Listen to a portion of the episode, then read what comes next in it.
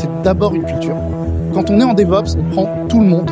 DevOps et Agile font effectivement partie de la même famille. La virtualisation applicative, c'est très bien. Aujourd'hui, ça nous prend 10 minutes et un café. Ce n'est ni être dev, ni être ops. C'est avant tout de la communication. Ce mouvement DevOps, c'est tout simplement drivé par la communauté et endorsé par les entreprises. J'ai adopté une démarche DevOps. Le développement agile. On a accéléré le déploiement. Ça amène une clarté sur le travail de Être dans une démarche d'amélioration On se continue. retrouve face à des Travailler naturellement ensemble, ça donne des résultats concrets. DevOps.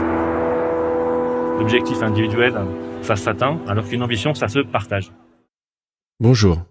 Avant le début de notre épisode, j'avais déjà quelques petits mots à dire. Vous allez le voir, nous avons eu des problèmes techniques durant l'enregistrement, et donc la qualité audio peut s'en ressentir en partie. J'espère que ça ne perturbera pas trop votre écoute. J'aimerais aussi dire un grand merci à AQNS de nous avoir hébergés. Il faut voir que ça peut être très compliqué d'avoir un espace pour se mettre quatre autour d'une table et pouvoir discuter en direct. Donc si jamais vous avez des espaces, n'hésitez pas à venir vers nous et à nous le dire. Enfin, L'épisode dure deux heures. Ça peut paraître long, mais sur un sujet comme le cloud souverain, c'est en fait extrêmement peu. Nous aurions pu parler au moins autant. Donc profitez de l'épisode, il y a beaucoup d'informations intéressantes et n'hésitez pas à commenter sur les réseaux sociaux, nous pinguer en direct ou rejoindre notre Discord. Bon épisode. Bonjour et bienvenue dans un nouveau numéro de DevOps. Alors aujourd'hui nous allons parler de cloud souverain. Et euh, autour de la table, alors c'est génial, j'ai des personnes nouvelles, des personnes anciennes, des personnes qui sont déjà venues euh, euh, dans ces podcasts. Et donc nous avons Cécile. Cécile Morange, plus connue sous le nom d'Ataxia Network sur Twitter. Je travaille dans une petite PME qui s'appelle Aquare, où notre cœur de métier c'est l'infogérance LAMP et de la gestion de colocation de data center. Donc on a notre data center Chercat en propre à Ivry-sur-Seine. Et donc euh, on a une définition du cloud souverain qu'on parlera après. Super, Enfin, c'est génial que tu sois là. On a Michael également. Eh bien, bonjour à tous. Donc, Mickaël Roger. Moi, je travaille chez Thales et je m'occupe actuellement du cloud de confiance en partenariat avec Google. On sent qu'on va en parler. Euh, C'est on, on se demande pourquoi possible. t'es là. et on a aussi Mathieu. Salut, alors moi je, bah, je suis Mathieu Corbin, je suis SRE chez Conto, une startup française, et j'ai travaillé avant ça presque 4 ans chez Exoscale, qui est un cloud provider européen. Et je suis Guillaume Letron, vous m'écoutez à chaque fois dans chacun des podcasts, mais c'est vrai que je me présente pas trop. Et euh, dans ce cadre-là, euh, moi j'ai travaillé chez, alors je suis passé par pas mal de startups qui ont été euh, chez de l'OVH, euh, chez euh, plein de gens, Euh, et j'ai travaillé chez CloudWatt, donc feu, feu le cloud souverain français, et, euh, et voilà, et aussi ah oui, non, récemment j'ai travaillé pour le HDH, donc le Health Data Hub on pourra en parler parce que son infra a fait grand bruit euh, dans, dans le petit euh, Landerneau, euh, dans le petit Landerneau de l'infra. Euh, donc on est là pour parler cloud souverain. Alors je trouve ça assez génial d'avoir choisi ce nom-là parce que en fait on n'a pas forcément tous la même définition. Déjà de cloud. Alors Cécile, je sais que tu as déjà parlé cloud au Devox, au dernier Devox. Je vais te laisser définir ce qui est pour toi le, le DevOps et après on embrayera sur le cloud souverain. Bah, en fait, le cloud, finalement, c'est chacun sa propre définition et on a chacun l'interprétation du cloud. Donc, euh, le cloud, ça peut être... euh, généralement, on parle de services hébergés en dehors de l'infrastructure d'une entreprise. C'est ce qu'on appelle généralement cloud. Mais le cloud, ça peut être, euh, par exemple, soit d'une une machine dédiée, soit de la VM, soit du service manager, du PaaS, donc euh, du as service simplement, ou de l'Amazon EC2. En fait, il y a plein de définitions de cloud et chacun a la sienne. Et finalement, c'est assez dur de faire une définition exacte du cloud. Et toi, la tienne? On va plutôt y aller comme ça. Euh, c'est compliqué à définir déjà. Euh, je dirais que le cloud, c'est euh, euh, un service qui est managé par une autre personne, enfin une autre entité que l'entreprise euh, qui utilise ce cloud. On peut le définir comme ça. Donc, si on fait la distinction, en fait, avant, on avait donc le, euh, Le on-premise. on-premise, c'est ça. Donc, on gérait tout de A à Z. À la limite, on faisait pas nos machines nous-mêmes. Oui. On peut faire quand même un peu ça, la distinction. C'est juste qu'on le manageait, on le faisait, euh, on l'hébergeait nous-mêmes. En interne. En interne et donc le cloud, quelqu'un d'autre le gère pour nous. C'est ça exactement. Quelle est la limite? À partir de quel moment euh, l'entreprise gère quelque chose? Parce que je me doute que c'est pas la personne qui fait entièrement mon logiciel, euh, qui fait. euh, Enfin, on n'est pas dans de la prestation de service de bout en bout. À quel moment euh, s'arrête le cloud? Juste, justement, c'est là où chacun sa définition. C'est le cloud, ça peut être juste je loue une machine ailleurs, ou je vais louer une VM où le, le- la machine physique est infogérée, donc elle est maintenue, ou alors je vais louer un service tout prêt où j'ai juste à poser mon code et ça fonctionne, ou un, un service euh, tout prêt, clé en main. Et enfin, finalement, il y a plein de définitions possibles euh, du cloud.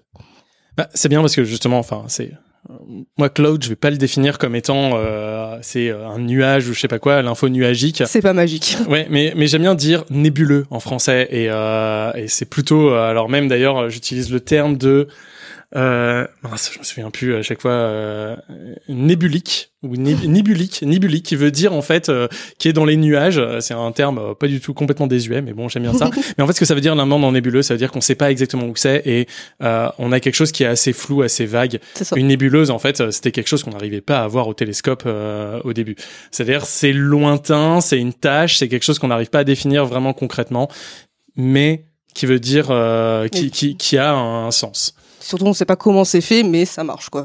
voilà et donc après vient la définition donc de cloud souverain. Alors là pour le coup, euh, je sais pas si quelqu'un euh, veut euh, veut parler euh, donc du cloud souverain, de que, où est-ce que c'est apparu Mathieu, vas-y. Ok, bon. Michael, Non, Michael. vas-y. Ouais, Je vais me lancer, mais je pense qu'on aura, si on est trop quatre à faire définition, on aura probablement trois ou quatre définitions différentes. C'est peut-être le seul truc que j'ai préparé pour ce podcast. J'ai été chercher une définition de cloud souverain et j'en ai eu, euh, j'ai trouvé euh, je sais pas combien de sites et puis évidemment chacun avait une définition différente. Donc à la fin je me suis dit bah je vais vous donner la mienne, puis après vaudra ce qu'elle vaudra. pour moi c'est un le cloud souverain, c'est-à-dire c'est que ce qui est important c'est le mot souverain en fait, de définir le mot souverain. Après ça s'applique au cloud dans ce cas-là, mais ça pourrait potentiellement s'appliquer à autre chose. C'est de faire en sorte que le le pays pour lequel ça s'applique ne soit pas contraint par d'autres entités euh, étatiques externes et donc euh, ne lui pose pas de contraintes sur euh, sur son périmètre donc en l'occurrence sur le cloud. Donc en gros ça veut dire que euh, le, le- le pays en question qui cherche à ce- euh, ce su- cette souveraineté émettre totalement euh, ses lois, ses règlements, ses décisions euh, sont les seuls qui s'appliquent sur son périmètre euh, sur son sur son périmètre. C'est pas super clair mais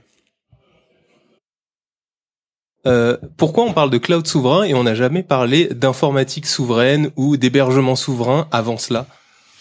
Ouais, je pense que moi j'ai vraiment commencé à entendre parler du cloud souverain euh, quand on a vu des lois comme le Cloud Act aux États-Unis, des lois extraterritoriales au final. C'est ça hein, pour moi qui a vraiment euh, fait que c'est un sujet qui a pris de l'importance, plus des scandales, on va dire, sur bah voilà Snowden, la surveillance en général sur Internet par des États, de l'épion- de l'espionnage industriel, de l'espionnage des citoyens.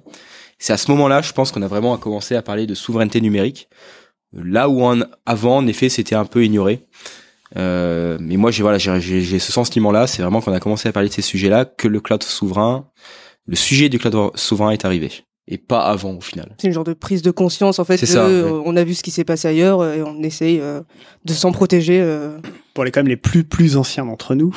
Alors moi j'étais tout bébé à l'époque, mais c'était un sujet qui était euh, à l'époque du plan calcul, à l'époque euh, de Thomson, etc. C'était quand même un sujet. Alors bien sûr qu'il n'y avait pas de cloud à l'époque, mais euh, l'informatique souveraine, ces éléments-là, c'est c'est des choses qui ont existé de par le passé. Ça a été un peu mis de côté euh, politiquement pour, pour d'autres raisons a posteriori. Maintenant, ça revient effectivement sur le devant de la sur le devant de, de la scène par rapport à un certain nombre de lois extraterritoriales notamment, mais euh, historiquement, c'est-à-dire qu'avant tout ça, je pense que je crois, je crois que je suis le doyen ici. et je suis même- J'étais soit très bébé, soit pas encore né hein, à cette époque-là. Mais euh, en tous les cas, c'est quelque chose qui, de par le passé, a déjà existé en fait. Voilà. Alors, moi, j'aimerais revenir même sur euh, souveraineté. Euh, Il y a un- il y a quelque chose que je mets souvent en perspective. Donc, le domaine où il y a, entre guillemets, le plus de souveraineté possible, c'est souvent l'armée.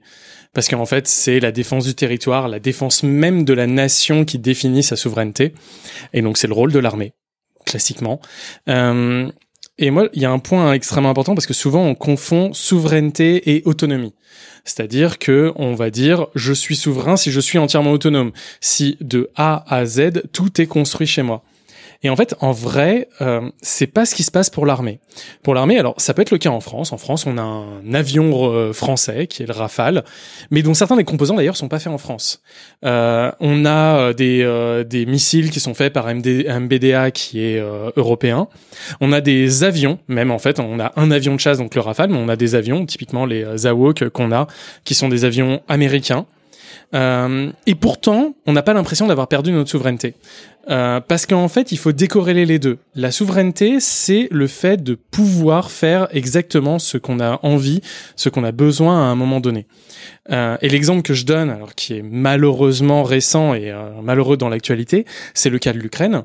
L'Ukraine qui a pourtant du matériel d'armée russe, donc que ce soit leurs avions, que ce soit euh, euh, leurs missiles de défense, euh, leurs missiles de défense antiaérienne, et même pas mal de leurs composants en fait qui sont russes. Et pourtant, grâce à ce matériel-là, ils défendent leur territoire et ils défendent leur souveraineté. Preuve que le matériel en lui-même et le fait de faire sur le sol n'est pas forcément en lien euh, et euh, n'est pas forcément en lien. Euh, je vais donner d'autres exemples aussi. C'est vraiment euh, très très vaste. Hein. C'est Air France par exemple. Euh, Air France a une notion de la souveraineté. C'est ça a beau s'appeler Air France, ils ne veulent pas être souverains par rapport à l'État français. Ils veulent surtout être souverains par rapport aux vendeurs, d'avions qu'ils ont. Et donc typiquement, Air France a beau être français, ils ont 50% de leur parc qui est Boeing, 50% de leur parc qui est Airbus. En tout cas, ils essayent de rester dans cette proportion-là, parce que ce qu'ils veulent, c'est que si l'un a des problèmes de livraison, il puisse aller chez l'autre. Si euh, l'autre a des euh, politiques tarifaires qui ne vont pas, ils peuvent aller chez l'un. Il faut voir donc que la souveraineté, c'est quelque chose qui vient à tout niveau. C'est-à-dire que si jamais demain on fait en interne, uniquement en France, mais qu'on n'arrive pas à atteindre le niveau de qualité qu'il faut pour défendre euh, bah, nos entreprises, notre territoire ou ce qu'on veut, eh bien ça ne sera pas souverain. Si jamais demain on se dit tous les processeurs en France devront être souverains, clairement malgré pas possible. voilà. Bah, on a cité Microelectronics mais clairement leur niveau de gravure leur niveau de performance est à l'heure actuelle pas au niveau en tout cas sur les processeurs ce qu'on attend dans du x86 euh, en tout cas aujourd'hui. Donc il faut voir que la souveraineté il faut la mettre dans un but et il faut la mettre dans un périmètre. Et donc quand on parle de cloud souverain euh, moi j'ai un problème aussi la plupart du temps avec ça c'est à qui on s'adresse Est-ce que le cloud souverain c'est celui du ministère de l'Intérieur qui va gérer, euh, je sais pas, les, les, les cartes les cartes nationales d'identité, ou c'est le cloud souverain qui va servir à euh, à Air France à gérer leurs billets d'avion? Il faut voir que ces deux entités-là n'ont pas du tout les mêmes besoins, puisque par exemple Air France ne veut pas forcément que l'État français euh, vienne les, mettre les mains dans euh, toutes ses affaires en permanence. Là où l'État euh, l'État français ne veut pas que une entité étrangère viennent euh, se mêler à eux. Et donc c'est pour ça que c'est extrêmement compliqué quand on parle de, euh, de souveraineté euh, à ce niveau-là. Je voulais juste revenir sur un, un point important. parce que Je suis assez d'accord avec ce que tu as dit, mais il y a quand même un point que je voulais- que je souhaiterais pondérer là sur la partie militaire. Il y a un truc qui est pas très connu du grand public, mais qui s'appelle ITAR. Alors je sais pas qui connaît ITAR, mais euh, en tous les cas, ce qui- voilà, ce qu'il faut savoir, c'est que on va dire ça, ça tord un peu ton exemple, puisque ça veut dire qu'aujourd'hui, si tu fais un équipement militaire, t'intègres n'importe quel élément, un bout de plastique, hein, on va dire du, cuivre qui vient des États-Unis, pour pouvoir l'exporter, tu es obligé de demander l'accord au gouvernement américain. Donc la liberté, dans ce use case très précis que tu décris, elle est quand même relativement pondérée. Par contre, effectivement, aujourd'hui, la France, historiquement, a fait le choix d'avoir une armée quasiment autonome. Et donc aujourd'hui, quasiment à l'exception des AOC, on produit quasiment l'intégralité de notre matériel militaire, c'est vrai. Il y a ITAR qui pondère cette histoire d'exportation qui du coup remet un peu en cause notre, souveraineté parce que si on voulait, si on voulait exporter un composant euh, militaire, on est bloqué parce qu'on est obligé de demander l'accord de nos amis américains. Mais voilà, je voulais. Mais, mais euh, justement, en fait, et donc c'est toute la notion de souveraineté que j'ai dit, c'est que ça dépend. Si jamais le but c'est juste de protéger le territoire et que c'est l'unique but qu'on se donne dans la souveraineté, Ouais. Après, a- ce qu'il faut comprendre sur le militaire, c'est que la construction de systèmes militaires, ça coûte tellement cher que tu ne peux pas le concevoir à l'échelle d'un pays. Si tu ne fais pas d'export, ton, tu, tu ne peux jamais, ça, ça n'est pas tenable économiquement. c'est c'est difficile en effet, sauf si t'es un pays à la taille de la Chine ou des États-Unis. Et encore que- et encore que- et avec le encore que, F-35. Mais bon, voilà. le but c'est, on parle pas de militaire ici forcément, forcément, mais en fait on va y revenir euh, là-dedans. Euh, je sais pas si autour de la table, euh, autour de la table par exemple, vous avez déjà eu affaire à comment tourne, bah, justement le militaire. Ils ont peut-être du cloud, ils ont besoin de faire euh, des choses comme ça. Si on prend un exemple de ce de ce cas particulier qu'est le militaire, comment ça tourne? Alors c'est une bonne question. Je sais pas trop jusqu'à quel point je peux répondre. Je vais essayer de pas aller trop loin. Bah, de ce qui est des choses- public, Ouais, on a voilà. quand même des petites choses qui sont publiques quand même. Oui, oui, il y a les choses qui sont publiques. alors déjà, le, le militaire, c'est un bien grand mot. Donc déjà, le militaire, ça recouvre plein de choses. Ça recouvre, euh, on va dire, l'armée française, dans le cadre de l'armée française. Ensuite, il y a l'OTAN. Donc déjà, c'est un cadre différent. Et puis après, il y a ce qu'on propose aux militaires aussi en export. Et donc ça, c'est encore un autre cadre différent. Pour ce que je connais, euh, puisqu'on parle de cloud, je sais que euh, dans ces différentes entités, on peut retrouver euh, que ça soit du VMware, donc qui est du logiciel américain, on peut retrouver de l'Azure, de l'Azure Stack, si on continue à parler cloud. Bon, enfin, on va retrouver un certain nombre de. Tu peux essayer de nous définir ça Euh, Enfin, justement, euh, là, justement, parce qu'on a trois logiciels qui sont extrêmement différents. Et justement, comment tu le définirais euh, là-dedans? Enfin, VMware, Azure Stack, Azure. Je l'ai mis dans un ordre précis. Ouais. Euh, par rapport à, au système militaire, c'est ça ta question? Non, non, mais c'est c'est qu'en gros, là, quand on parle de cloud, là, tu as cité trois logiciels qui sont pourtant extrêmement différents. Euh, et on voit que même, bah voilà, si on parlait pas de cloud, euh, il y a plein de gens qui ont des infrastructures sur VMware et qui ont l'impression d'être très souvent. Alors, si tu veux, la particularité des militaires, c'est qu'ils sont quand même, ils ont quand même peu de leur système qui est sujet au cloud public pour euh, des questions qu'on peut comprendre. Donc, eux, leur problématique, c'est quand même beaucoup plus une problématique de cloud privé. C'est le premier point. Et aussi, ils ont aussi ce qu'on appelle des clouds opérationnels. Ça, c'est les choses que font Thales. Euh, vous pouvez regarder, il y a des trucs qui s'appellent Nexium Defense Cloud ou des choses comme ça. Où en fait, tu as des systèmes opérationnels sur le terrain avec euh, des clouds edge, on va dire, qui sont sur euh, au niveau des bases militaires lo- localisées sur les terrains d'opération et avec un headquarter, euh, on va dire un cloud euh, un peu plus puissant, on va dire, pour le calcul sur, euh, sur ces éléments-là. Après, moi, je suis pas du tout spécialiste de ces éléments-là. J'ai travaillé un tout petit peu dessus. Et, euh, je préfère pas trop m'aventurer pour pas donner de, des informations erronées, faire sauter au plafond des spécialistes de ces sujets. Non, mais ce que ça veut dire, c'est que même les militaires utilisent des logiciels à un certain niveau de leur stack, même avant, même avant qu'on parle de cloud, qui sont pas forcément des Et, logiciels. et l'inverse est vrai, c'est-à-dire qu'aujourd'hui, euh, y compris les systèmes militaires américains utilisent des composants, des logiciels, etc. français dedans. Et je dis français parce qu'on est français, mais ça, on va imaginer de de d'autres pays. Israéliens, euh, Européens, Et, oui. et- exactement. Donc le, je pense que ce que tu as bien résumé, c'est que c'est une question en fait d'équilibre, d'équilibre de force. C'est-à-dire que par exemple, tout à l'heure on prenait les processeurs x86. Le fait que les, architectures x86, ces processeurs, elles viennent de deux entreprises qui sont Intel et AMD, qui sont toutes les deux américaines, créent une distorsion. Si, si demain on avait des processeurs x86 qui étaient fabriqués par des Suisses, des Chinois, euh, des Australiens et des Américains, on aurait un marché suffisamment équilibré pour pouvoir dire, OK, même si nous, on n'en produit pas en France, ça nous permettrait d'avoir un panel de fournisseurs qui est suffisamment large et qui permettrait de se prémunir du choix unilatéral d'un allié, parce qu'aujourd'hui, hein, les Américains, je rappelle, c'est nos alliés, hein, c'est pas, Mm. ce sont pas nos ennemis. Hein. donc euh, parler, euh, donc euh, donc voilà, donc c'est aussi ça qui est important. Et donc il y a une question d'équilibre de différents fournisseurs, de, de, de répartition géographique dans différentes zones géopolitiques, etc. Donc, voilà. Ouais. Et, et donc, si on revient un peu plus, euh, parce que là, on est quand même parti très loin dans la si on arrive plus prosaïquement, euh, ça veut dire le cloud souverain aujourd'hui, comment vous le définiriez euh, en France euh, Genre, est-ce que OVH est un cloud souverain? Est-ce que Scaleway Enfin, qu'est- qu'est-ce que le cloud souverain aujourd'hui euh, aujourd'hui en France?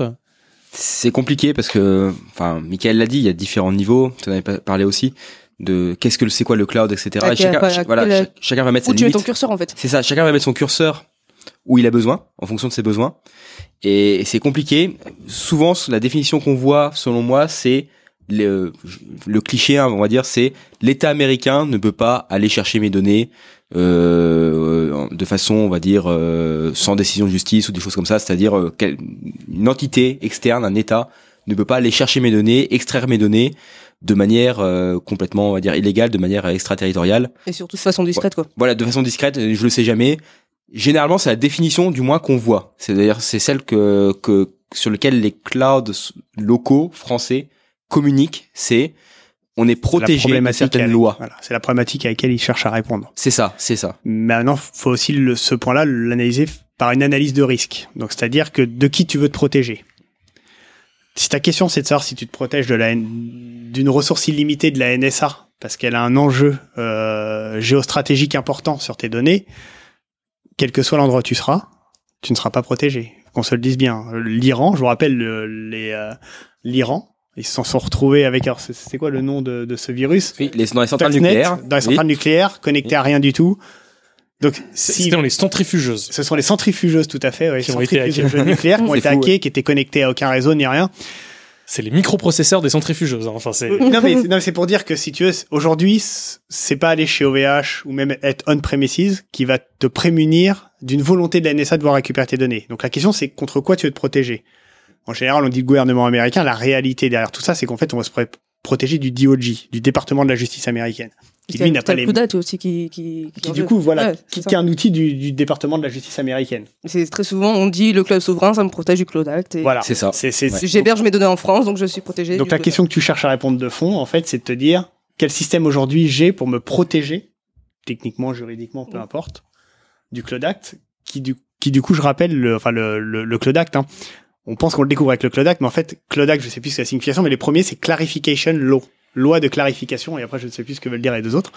En fait, c'était une loi qui a permis de clarifier une autre loi qui existait, une autre loi extraterritoriale qui existait déjà auparavant, qui était euh, potentiellement qui pouvait poser des, problèmes à l'administration américaine euh, si elle l'utilisait en interne, hein, bien évidemment. Donc du coup, voilà, c'est une loi de clarification, mais ça existait déjà euh, à l'issue du Patriot Act, il me semble. Je sais plus en quelle année. Bah, du coup, ça devait être en 2002, peut-être. Oui, c'est ça. Ça veut pas être loin de 2000. Voilà, c'était peu de temps après 2001, donc je me suis dit, bon, 2002, voilà, je j'ai j'ai pas dit tomber euh, trop loin. Et, et, euh, en fait, c'est vrai. Et, euh, et donc, j'ai dit avant que j'ai travaillé par exemple au HDH. Et donc, le HDH, donc le Health Data Hub, euh, traitement des données venant de patients, pas des patients, mais de patients euh, euh, français. Euh, L'infra étant chez Azure. Et alors, il y a eu, ça fait euh, couler beaucoup d'encre. D'ailleurs, je suis rentré au HDH justement à ce moment-là. Et, et en fait, il faut voir que l'analyse qui était derrière, tu as dit, c'est une analyse de risque. Quand on parle de données santé, le principal risque qu'on a, c'est un hack.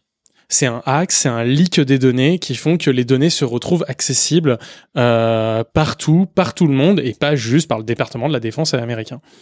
Et donc, le choix qui a été fait, c'est d'essayer de chercher le provider qui fournit le plus gros niveau de défense. Et en fait, ce qu'on parlait souvent, c'est euh, les hackers russes. Alors, je sais que c'est c'est un truc, euh, c'est, euh, c'était c'était avant, hein, mais euh, mais voilà, le hacker russe, ça reste toujours, en tout cas, une figure euh, commune pour tout le monde. Et donc, on a il y a eu un appel d'offres euh, qui était ouvert à n'importe quel acteur français, euh, européen et, euh, international pour pouvoir fournir les outils les plus sécurisés. Il faut voir qu'à ce moment-là, les seuls qui ont été capables de répondre exactement au cahier des charges, alors après il y a un autre problème, quel était le cahier des charges, mais en tout cas ce cahier des charges-là, c'était Azure. Donc en fait le choix quand on disait euh, non mais euh, on aurait pu aller sur du euh, OVH, on aurait pu aller euh, sur n'importe qui d'autre, c'est que ça veut dire instinctivement, on disait c'est mieux de mettre de la donnée de manière moins sécurisée, j'ai pas dit pas sécurisée, mais moins sécurisée chez un acteur français, qui était donc euh, possiblement hacké par n'importe qui, plutôt que de le mettre chez un acteur américain qui n'avait comme entre guillemets seul problème potentiellement un cloud act. Alors je dis potentiellement parce qu'il faut voir que euh, toutes les données qu'on avait, euh, justement, on a essayé de se prémunir du cloud act, c'est-à-dire que chacun des choix qu'on a fait technologiques, eh ben on l'a pris en compte par rapport à ça, parce que il faut voir que il y a des ingénieurs dans les boîtes dont vous parlez. Il y a des ingénieurs comme moi, il y a des ingénieurs comme n'importe qui qui sont pas complètement des débiles euh, qui sont payés par euh, par Azure. Moi personnellement, euh, genre si j'ai un goodies Azure et un joli t-shirt, c'est le maximum que j'ai eu. Et et donc, ce qu'on a fait, c'est qu'on s'est prémunis. C'est-à-dire qu'en permanence, on leur demandait des clarifications technologiques sur où est-ce que passent les données à chaque fois qu'on les utilisait. On demandait où est-ce que sont données, stockées nos données. On demandait quelle était la structure juridique. Tu as parlé de, structure juridique. C'est ultra important. C'est que même à l'heure actuelle, les, Américains changent leur structure juridique pour ne pas avoir ce problème d'ex- d'extraterritorialité. Il y a des choses qui sont faites. Il y a des ingénieurs qui travaillent, qui sont qui sont pas plus cons que les autres. Juste, ils peuvent moins parler sur Twitter. Sinon, ils se font taper sur les doigts. Je, on se connaît quelque chose.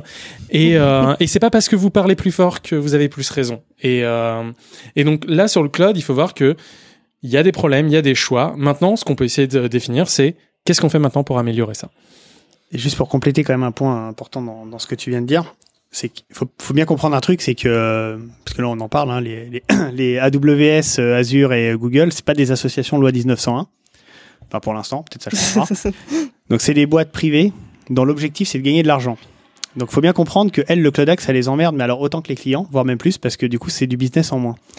Donc les acteurs à l'intérieur de ces entreprises, ils sont pas du tout euh, du côté du département de la justice, ils sont plutôt du côté du client, parce que eux c'est leur intérêt en fait, c'est leur intérêt business. hein. À la fin, à la fin des fins, ils vont faire ce qu'ils peuvent pour euh, éviter que ça se produise, parce que pour eux c'est une mauvaise publicité, c'est de la perte de business et de chiffre d'affaires. Maintenant, à la fin des fins, ils feront comme tout le monde, ils respecteront la loi. Donc, c'est-à-dire que si à la fin, euh, il y a une décision de justice qui leur dit vous me donnez telle donnée, ils finiront par l'appliquer. Mais faut, faut pas croire que ces gens-là, ils marchent avec le département de la justice américaine. Ils marchent au contraire avec le client parce que c'est leur business, quoi. Il faut voir aussi, même d'ailleurs, je, je reviens, parce que j'aime bien mettre l'humain euh, d'abord, c'est que dans ces boîtes-là, il y a des Européens, il y a plein de Français qui bossent là-bas. Je suis sûr que vous connaissez quelqu'un qui travaille dans ces boîtes, qui euh, qui euh, qui est dedans, qui a pas envie de, euh, qui, qui est pas à la solde euh, du grand méchant américain. tu l'as dit, on est quand même à la base des alliés. On n'a pas un énorme, une énorme différence de, de, de volonté. Alors par contre, on a de l'espionnage industriel, on a des choses comme ça. On l'a vu pour des contrats, pour des contrats à plusieurs zéros, beaucoup de zéros, on va dire à des moments donnés. Ça existe. Quand vous êtes dans ce cas-là, dites-vous que il y a des ingénieurs qui essayent de bosser pour faire en sorte que ça se passe bien. Et donc, si vous êtes dans ce cas-là, vous aurez des problématiques, vous essaierez de faire bien. Le problème, à la limite, qu'on peut se poser aujourd'hui, c'est l'offre. Et moi, c'est pour ça que j'aimerais euh, repartir là-dessus. C'est que pourquoi des sociétés comme le, enfin, pourquoi des organisations comme le HDH sont parties sur Azure et pas chez un concurrent euh, français ou européen? Eh ben, on a un problème d'offre. Et donc, enfin, je vois que tu me regardes. Oui, je te vois, je te vois parce que parce que t'es- t'es celle ici qui travaille le plus bas niveau, euh, le plus bas niveau là-dedans. Euh, et c'est vrai que, enfin, toi, t'es dans une boîte qui fait déjà de l'infogérance. Quels sont le type de clients que vous avez euh, là où vous êtes La taille de ta boîte et quels clients vous avez euh On a de tout et de rien comme client. Ça va aller de la petite PME qui héberge son site web jusqu'au conseil constitutionnel. De quoi? Le conseil constit. Ok, conseil constitutionnel. Euh, Donc on ratisse plutôt large au niveau client. quoi. ouais, est-ce que tu ratisses sur du Carrefour, sur du Alors pas aussi gros non. Voilà. Et c'était ça en Ouais, fait que c'est- surtout, euh, euh, enfin c'est une proportion. Après euh, c'est une petite boîte et on n'a pas euh, des milliards de machines. euh. Ouais, c'est ça, c'est ça. Après, c'est que, en fait, le problème, c'est que, euh, tu vois, tu disais, euh, les acteurs, ils ont pas confiance en, en la France au niveau sécurité. Mais si tu donnes pas la chance aux acteurs français de se démarquer, bah, ça peut jamais marcher, quoi. Il faut, il faut euh, donner la volonté euh, aux entreprises d'essayer euh, d'aller sur, du français, genre euh, OVH, du Scaleway, du Clever Cloud, du Aquaré. Et il faut, euh, on sait faire. Il y a des ingénieurs et on sait faire. Il suffit juste de le demander. Puis, euh, tu vois, chez nous, chez Aquaré, on fait du sur-mesure. Donc, on héberge nos machines, on a nos propres, propres data centers, notre réseau. Donc, on pourrait dire qu'on est souverain dans un sens où c'est nous qui gérons euh, la machine, l'hardware, le réseau. Mais notre curseur de souveraineté, c'est que bah, les machines, c'est du Cisco, c'est de l'américain. Enfin, les, les switches, les routeurs, c'est des, des Juniper. Les machines, c'est du Super Micro. Et en fait, c'est là où le curseur de souveraineté se, se pose. C'est que ce n'est pas possible aujourd'hui en France d'avoir du matériel hardware français. Peut-être dans 20 ans, ça sera possible, mais au moins de l'européen, ça n'existe même pas, tu vois. Enfin, pour du switching et du routing, t'avais Nokia, mais bon, Nokia, ça commence à mourir tranquillement.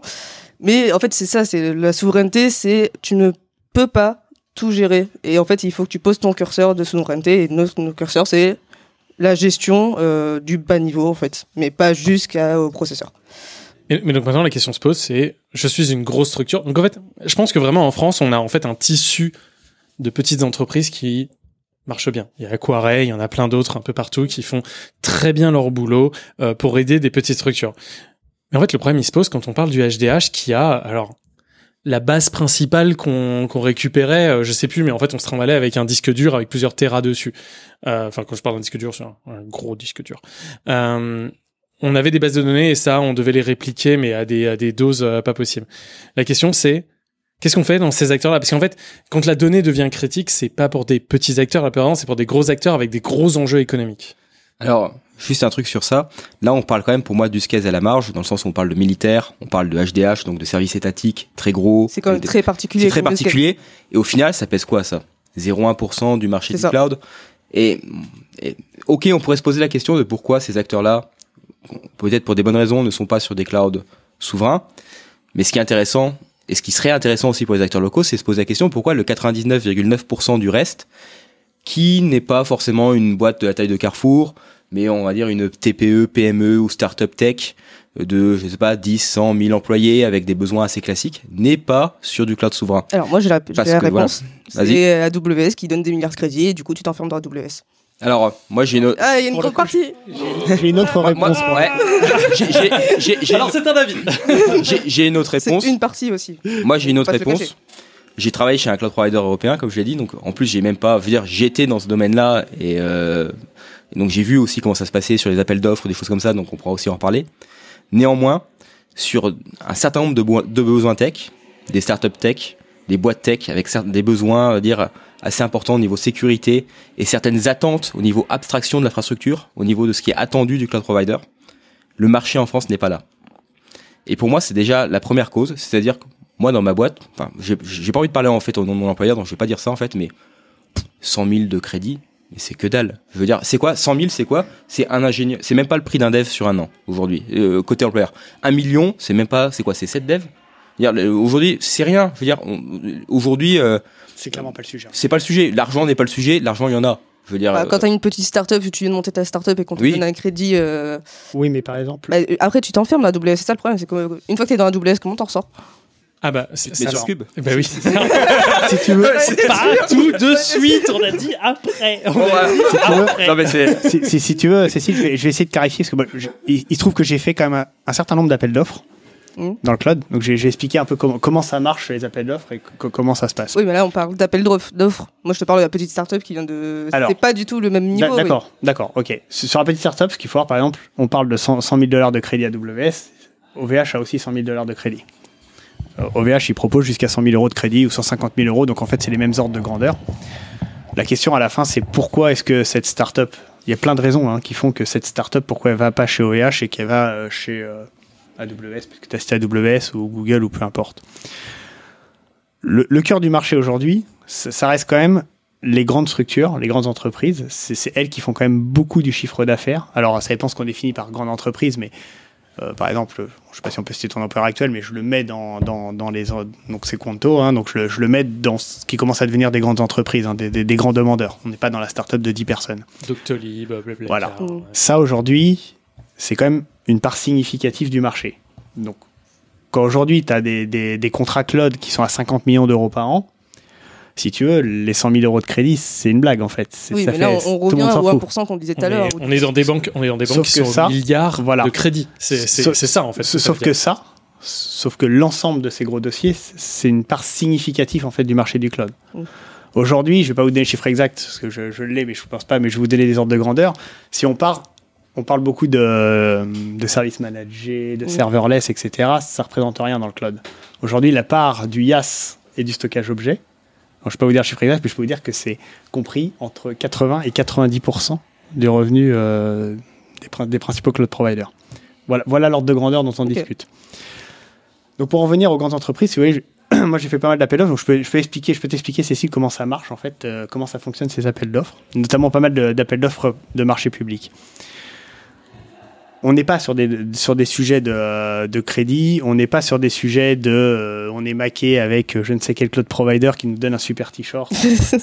et euh, parce qu'en fait c'est ça, hein, à la fin on a des t-shirts et des stickers, c'est des chaussettes. hein. Euh, pas plus que ça quoi. Et, un surtout, resto. ouais, Et un un t-shirt Clever Cloud là. Et en plus de ça, je suis pas, je suis pas un ennemi parce qu'on voit en pas, plus, parce qu'on est devant voilà. des. Ah, si, y a une caméra, je crois, j'ai- j'ai- je porte même le t-shirt Clever Cloud. Ouais, on n'est pas. Voilà. Que- Comment ça se passe quand on a un appel d'offres? En fait, on a un client, et souvent, ces grandes entreprises, qu'il faut pas oublier, c'est qu'il y a quelque chose qui est souvent mis de côté c'est la compliance. Ces clients, ils travaillent tous dans des secteurs différents, et ces secteurs, ils ont, ils ont tous des réglementations qui s'appliquent à eux.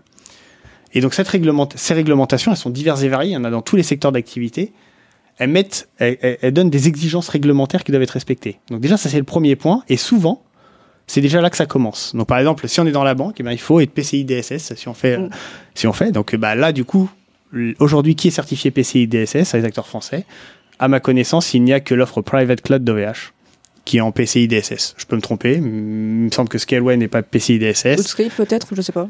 Outscale, je crois pas. Ils sont pas. Cloud pour sûr, Ouais. mais PCI DSS, je crois pas. Donc, par exemple, imaginons déjà que euh, tu es dans la banque, tu as PCI DSS. Ton choix, c'est le Private Cloud d'OVH VMware, Azure, Google Cloud et AWS. Donc, déjà, tu vois, déjà, le, le panel, Ouais. il, il est- il est, il est grandement réduit. Le panel, est- le pa- je, je me fais engueuler parce que le micro est pas face à moi. je me mets face au micro. Voilà. Donc, le panel, si tu veux, il est déjà grand- grandement réduit. Une fois qu'on arrive à ça, donc cette réglementation, en fait, elle va souvent te, te, te, te donner ce, on va dire, cette compliance, elle va souvent réduire le scope drastiquement. Une fois qu'on en arrive à ça, ensuite, on a les exigences du client, les exigences techniques. Donc maintenant, imaginons ce même use case, t'es une banque, donc PCI DSS, et il te reste AWS, Azure, Google Cloud et euh, Private Cloud d'OVH. Et puis tu te dis, bah, juste en deuxième exigence, je demande pas un truc de fou, je demande une base de données managée. Bon, bah là, déjà, tu vas taper OVH. Et donc, en fait, quand tu vas mettre tes compliance, et à la fin de ton cahier d'exigence, aucun des cloud providers va répondre à 100% à ton cahier d'exigence. Moi, j'ai Ouais. jamais vu un seul cloud provider répondre à 100% des exigences. Mais la différence, ça va être, bah, peut-être que quand tu vas prendre AWS, bah, eux, ils vont répondre à 90% de ton cahier d'exigence, qui te sont soit imposés, qui sont ton besoin. Et peut-être que sur ce même use case, tu vas prendre OVH, et ça sera 20%. Ouais. Et donc, entre 20 et 90%, le- les 70% restants, tu peux souvent les traiter. Mais ça a un coût, ça a du délai. Et, et donc, donc voilà souvent comment ça se passe. Mm. Je me rappelle d'un dossier, je vous donnerai pas le nom, parce que c'était un dossier donc, qui était financé par l'Union Européenne, où en fait l'Union Européenne, à la fin, elle nous dit, bah voilà, moi sur mon dossier, euh, je, je crois que c'était pas écrit, mais que c'était au moins dit à l'oral, je veux financer l'industrie européenne, donc je vous, euh, mon dossier, il est évidemment hors de question qu'il aille sur un cloud qui est euh, non européen. Mm. On a commencé à chercher dans le panel des clouds, et en fait en Europe, il y en a genre 150 des cloud providers. On a trouvé plus de 150. On a réduit le scope, et à la fin, c'est juste avec cette exigence, c'était c'était pas un dossier compliqué, juste avec cette exigence, on a eu énormément de mal à trouver un, un cloud qui a répondu aux besoins en fait du client. Et tu as des besoins très simples que même toi en tant que client, tu peux difficilement, sur ce, genre de dossier-là, te substituer au cloud provider. Parce qu'on pourrait dire, il n'y a pas de base de données managée, moi je vais créer le service de base de données managée et je vais me substituer au cloud provider.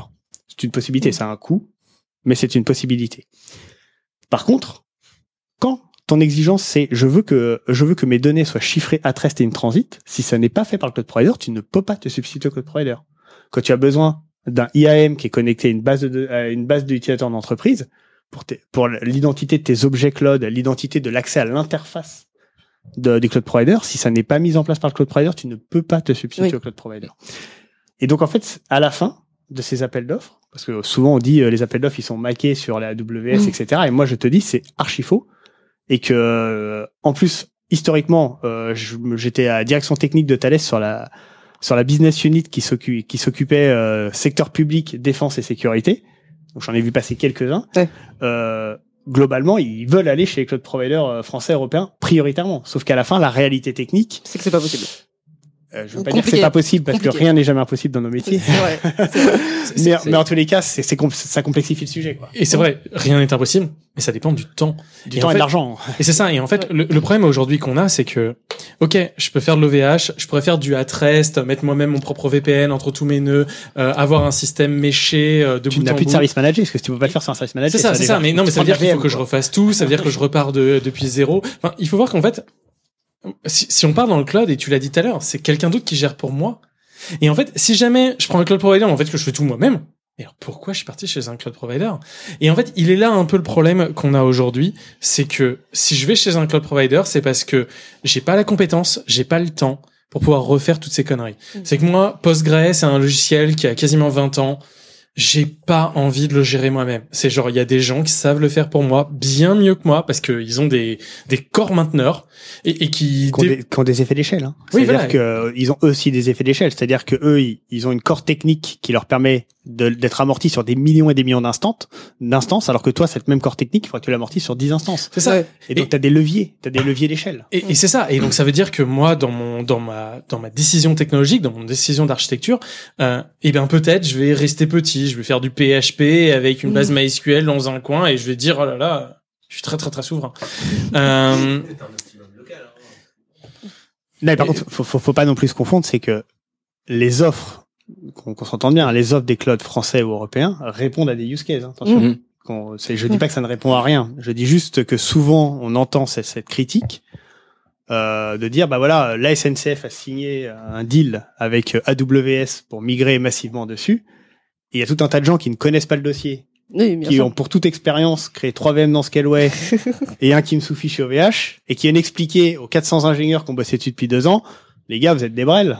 Vous auriez, vous auriez, vous auriez pu mettre ça chez euh, Scaleway. Ils auraient pu mettre ça sur GCP surtout, bordel de, de euh. Bon bref, euh, c'est pas parce que j'aime pas AWS que. Mais bon, mais c'est mais c'est c'est c'est en effet ça en fait. Et, et souvent en fait le problème qu'on a là-dedans, c'est qu'il y a un effet de biais et un effet des de de de perspective, c'est que on a l'impression que tout le monde est maqué, qu'on touche de l'argent, qu'on touche tout ça, etc. Moi, je vous promets que j'ai pas touché d'argent. La seule chose que j'ai eu de plus cher, c'est une Switch par euh, EBS, je crois, ou EBC, oui, je crois que c'est ça. Les baies de stockage qui servent à rien. Voilà. EMC, EMC. EMC, c'est ça. Et ben voilà, bah, EMC. j'ai une Switch par EMC. Vous voyez à quel point euh, je, leur, je leur tiens rigueur. Et, euh, et donc en fait non, c'est que tout le monde fait des choix. Après, il y a des choix des fois qui sont que oui, en effet, on essaye. L'ingénieur va dire bah moi, je préférais être sur GCP, sur telle offre parce qu'il y a tel service qui est beaucoup plus managé, qui est bien meilleur. Mais après, il y a des logiques euh, comptables, il y a des logiques de négociation, il y a des logiques de à quel point le commercial de euh, de telle euh, de telle boîte va faire mieux son travail qu'un autre. Et ça fait partie du ça, ça fait partie du taf en fait. On fait pas que des choix d'ingénierie parce que sinon non, c'est le mauvais exemple que je vais donner. Parce que sinon, j'avais parlé du, du TGV, du Minitel et du Concorde. Mais c'est- en fait, en vrai, euh, les choix les, les choix technologiques, on va dire, sont parfois bons. Et j'étais dans des boîtes, bah, typiquement euh, CloudWatt, euh, où on a fait des choix d'ingénierie qui paraissaient bons à un moment donné, qui paraissaient être souverains, open source, tout ça, et qui scalaient. Et en fait, qui l'était pas du tout. Et en fait, on est resté bloqué dans ces choix technologiques. Alors peut-être qu'à un moment, on aurait dû acheter une technologie euh, sur étagère qui aurait marché beaucoup mieux. Et je pense qu'aujourd'hui, euh, là, je fais un petit bout d'histoire parce que euh, c'est vrai que ça, me- ça bah, petit petit petit moment euh, petit moment j'en ai un peu ras le cul. Euh, tout le monde gueule euh, il y a pas de cloud personne va chez ReVH euh, le, le HDH est sur Azure. Il faut voir que euh, si jamais on n'avait pas tapé dans les euh, dans les euh, dans les ailes de CloudWatt s'il avait toujours été là il y aurait une tonne de parties de l'infra de l'État qui serait encore. Euh, je vais se- euh, nommer notamment euh, les, euh, les personnes qui travaillaient sur l'identité partagée. Donc c'est euh, le portail de l'État. À chaque fois qu'on vous pouvez vous connecter, vous pouvez vous France Connect. France Connect, etc. Et ben ces gars-là, ils étaient sur CloudWatt. Et en fait, du jour au lendemain, on leur dit, eh ben en fait, dans six mois, euh, vous devez être parti. Point. Et en fait, ces gars-là, du jour au lendemain, on leur a dit, eh ben voilà, vous devez être parti et puis vous avez rien d'autre où aller. C'est-à-dire qu'en fait, vous devez essayer de trouver un cloud qui pourra vous être euh, utile. Vous pouvez demander au cloud du ministère à Bercy, vous pourrez aller demander euh, à euh, ministère de l'Intérieur. Et puis c'est à peu près tout ce que vous avez. Sachant qu'en fait, en vrai, moi, j'ai pas envie que mes données elles soient au ministère de l'Intérieur. Je préfère que mes données elles soient chez un Américain qui soit à l'autre bout du monde plutôt qu'elles soient chez un ministère de l'Intérieur, parce que j'ai pas trop confiance dans certains ministres de l'Intérieur. Euh, quand euh, quand on parle de euh, de, de certains euh, trucs. Même moi, en tant qu'acteur français, en tant que en tant que citoyen français, j'ai plus confiance dans une entreprise américaine pour garder mes données que dans l'État français. Et en fait, il faut voir ça aussi la souveraineté qui est que ça dépend certaines données, mais moi, où est-ce que je suis en manifestation, ce que je fais, ce que je pense et euh, et euh, avec qui je baise, etc. Je préfère que ce soit des Américains qui l'aient plutôt que des euh, que l'État français. Et c'est ça encore toute la toute la problématique qu'il y a. Si ça pouvait être un OVH, ok, mais si l'OVH il est soumis aux lois françaises et que les lois françaises demain changent et qu'on peut avoir accès à mes données, c'est un problème pour moi, citoyen français. Et donc, pour revenir euh, au tout début, parce que j'ai encore digressé sur ma digression, c'est très très chiant. Euh, CloudWatt, on a tapé dans les euh, dans les ailes de CloudWatt en disant euh, oh là là, l'État a donné plein d'argent dans CloudWatt. Il faut voir que tout de suite quand CloudWatt est mort, qu'est-ce qu'on a fait? On a fait un nouveau projet qui ne sert à rien, qui a qui est toujours pas abouti, mais on a donné de l'argent au VH. Est-ce qu'on en a vu le résultat? Est-ce qu'on a euh, une solution qui est meilleure? Pas tant que ça. Alors du coup, c'est bien que tu sois parti là-dessus. Parce que euh, je sais pas, si- est- est-ce que vous voulez qu'on refasse un peu euh, l'histoire depuis Cloud Parce qu'en fait, il s'est passé plusieurs événements. En Mais fait, alors, euh, alors même on peut revenir même même même, l'histoire de avant parce que je pense que à fait. je pense que personne ne l'a. C'est-à-dire qu'en fait on est là en mode ah CloudWatt ça a pas On va marché. se faire une histoire, on va faire l'histoire. Non mais attends, on va, on va la faire de manière collaborative. Donc tu, tu vas partir d'avant, vu que tu as fait un peu de Cloudwatt, après je prendrai la suite. Et puis. Euh, Alors ouais, alors, alors je vais le dire avec mon histoire, ça veut dire je, je suis pas forcément réaliste surtout et j'ai pas forcément euh, j'ai pas la science infuse. Euh, donc l'État en 2012-2013 se lance dans un projet, le projet Andromède. Andromède, parce qu'à chaque fois je dis Ganymède, mais c'est pas du tout ça. Alors du coup, attention, parce qu'en fait, à Andromède au tout départ, si ma mémoire est bonne, il y avait cinq industriels. Il y avait Dassault, il y avait SFR, il y avait Bull, il y avait Orange et il y avait Thales. C'est ça. Ils se sont pas mis d'accord entre eux. On va dire qu'ils sont, voilà, ils étaient d'accord sur à peu près rien. Il y a Dassault qui a claqué la porte. Et il me semble que c'est à ce moment-là que, alors, Ils ont créé Outscale. alors voilà, je sais plus si à ce moment-là ils ont créé Outscale ou du coup ils ont insufflé un nouveau souffle à Outscale qui était quelqu'un de chez eux qui avait créé ça. Euh, ouais, je, je sais plus exactement dans quel ordre ça se fait, mais en gros c'est ça l'idée quoi. ou un rachat. Et donc du coup il y a deux groupes, deux clans qui se sont créés, SFR Bull, Thales Orange. C'est ça. Avec de chaque côté la caisse des dépôts et des consignations qui se rajoute en tant que troisième acteur. Qui, c'est, euh, Et donc on a d'un côté donc euh, Numergy qui est donc euh, l'ancien SFR Cloud qui devient Numergy euh, aidé par Bull et ils essayent de faire quelque chose. SFR Cloud il faut voir c'est du pur VMware. Voilà. C'est Stack- VMware, Stack VMware. Stack VMware de bout en bout, euh, de- de- du sol au plafond. Euh, un moment, euh, ils se disent euh, ça marche pas très bien, on n'arrivera pas à faire un cloud qui tient à l'échelle euh, qui était euh, qui était voulu, et donc ils vont partir sur du cloud, euh, sur du OpenStack au fur et à mesure. OpenStack pourquoi? Parce qu'en fait en face le concurrent donc c'est CloudWatt, donc Orange plus Thales plus la case des dépôts et des consignations, qui se lance du sol au plafond sur l'open source avec de l'agilité de partout. Euh, il faut voir qu'il y a peut-être un problème au début qui a été fait, c'est que euh, l'objectif c'était d'avoir un million d'abonnés la première année. Ce qui était des objectifs complètement débiles euh, et qui ont eu énormément d'impact sur la suite de ce qui a été fait et de ce qui a été construit. Alors par contre, ils ont eu un truc qui était assez bien, c'est qu'ils se sont dit au début, euh, parce que je vais parler surtout de CloudWatt que je connais euh, que je connais mieux, on va d'abord se baser sur les usages. Et donc ce qu'ils ont fait, c'est qu'ils ont racheté une boîte qui faisait un, un Dropbox. Voilà, clairement, c'est un Dropbox. Ils rachètent cette boîte-là, qui est une petite startup euh, parisienne. Ils la rachètent et ils disent voilà, venez chez nous, parce qu'en fait vous serez nos premiers clients. Parce qu'en fait, eat your own dog food, vous serez nos premiers clients. Nous, ce qu'on va faire, la première chose, c'est le stockage. Donc ils se lancent là-dedans. Bon, je sais pas trop pourquoi, mais ils se lancent euh, à faire du Swift, donc euh, le, le logiciel de stockage d'OpenStack ça devient compliqué. Il faut voir que dans cette boîte-là, il y avait personne qui avait une, une expérience du cloud. Des gens qui, en 2013, avaient déjà créé un cloud provider en France. Euh, Pour le coup, Thales a une petite expérience du cloud puisqu'ils avaient euh, commencé Open, OpenStack à la version Diablo, donc qui était euh, encore un, un petit peu avant euh, CloudWatt pour créer une, une ps- un pseudo cloud interne, etc. Il y avait un petit peu d'expérience, mais en tout cas, c'était quand même soit c'était des newbies, soit des très légèrement expérimentés. Voilà. Mais effectivement, Orange euh, avait Orange avait deux trois expériences que moi j'avais travaillé typiquement pour eux pour faire un cloud euh, un cloud pas cher. Alors je sais plus comment ils l'appelaient, mais en gros le cloud pour l'Afrique euh, avec du CEF, etc. Et C'était en ce moment-là où j'avais fait une étude pour eux. Mais ce qu'il faut voir, c'est qu'on se retrouve avec quelque chose où on a des gens qui ont touché un peu, euh, un peu comme vous si vous étiez allé sur les Hello World de ces projets. Et d'un seul coup, on leur dit dans un an, vous avez un million de clients, vous devrez scaler à l'infini et au-delà. Et donc en fait, il y a beaucoup de choix qui ont été faits euh, de contrôle, de maîtrise, euh, de silotage des équipes, etc., etc. Mais aussi, ce qui s'est passé en même temps euh, que tous ces, ces problèmes technologiques, de mauvais choix technologiques à un moment, dans une logique de, enfin, dans une volonté de scalabilité, c'est qu'il y a beaucoup de gens qui ont appris à ce moment-là. On s'est retrouvé avec CloudWatt à être l'incubateur parisien par excellence de euh, du cloud. On a beaucoup d'entreprises qui sont passées par là, qui, beaucoup de gens qui ont créé des logiciels, qui après les ont vendus sur la place parisienne. Euh, une partie des gens de chez Doctolib du tout début sont passés par CloudWatt. Une, une toute partie, une partie des gens d'à peu près toutes les boîtes sont passés par CloudWatt. CloudWatt a été un incubateur de cloud géant.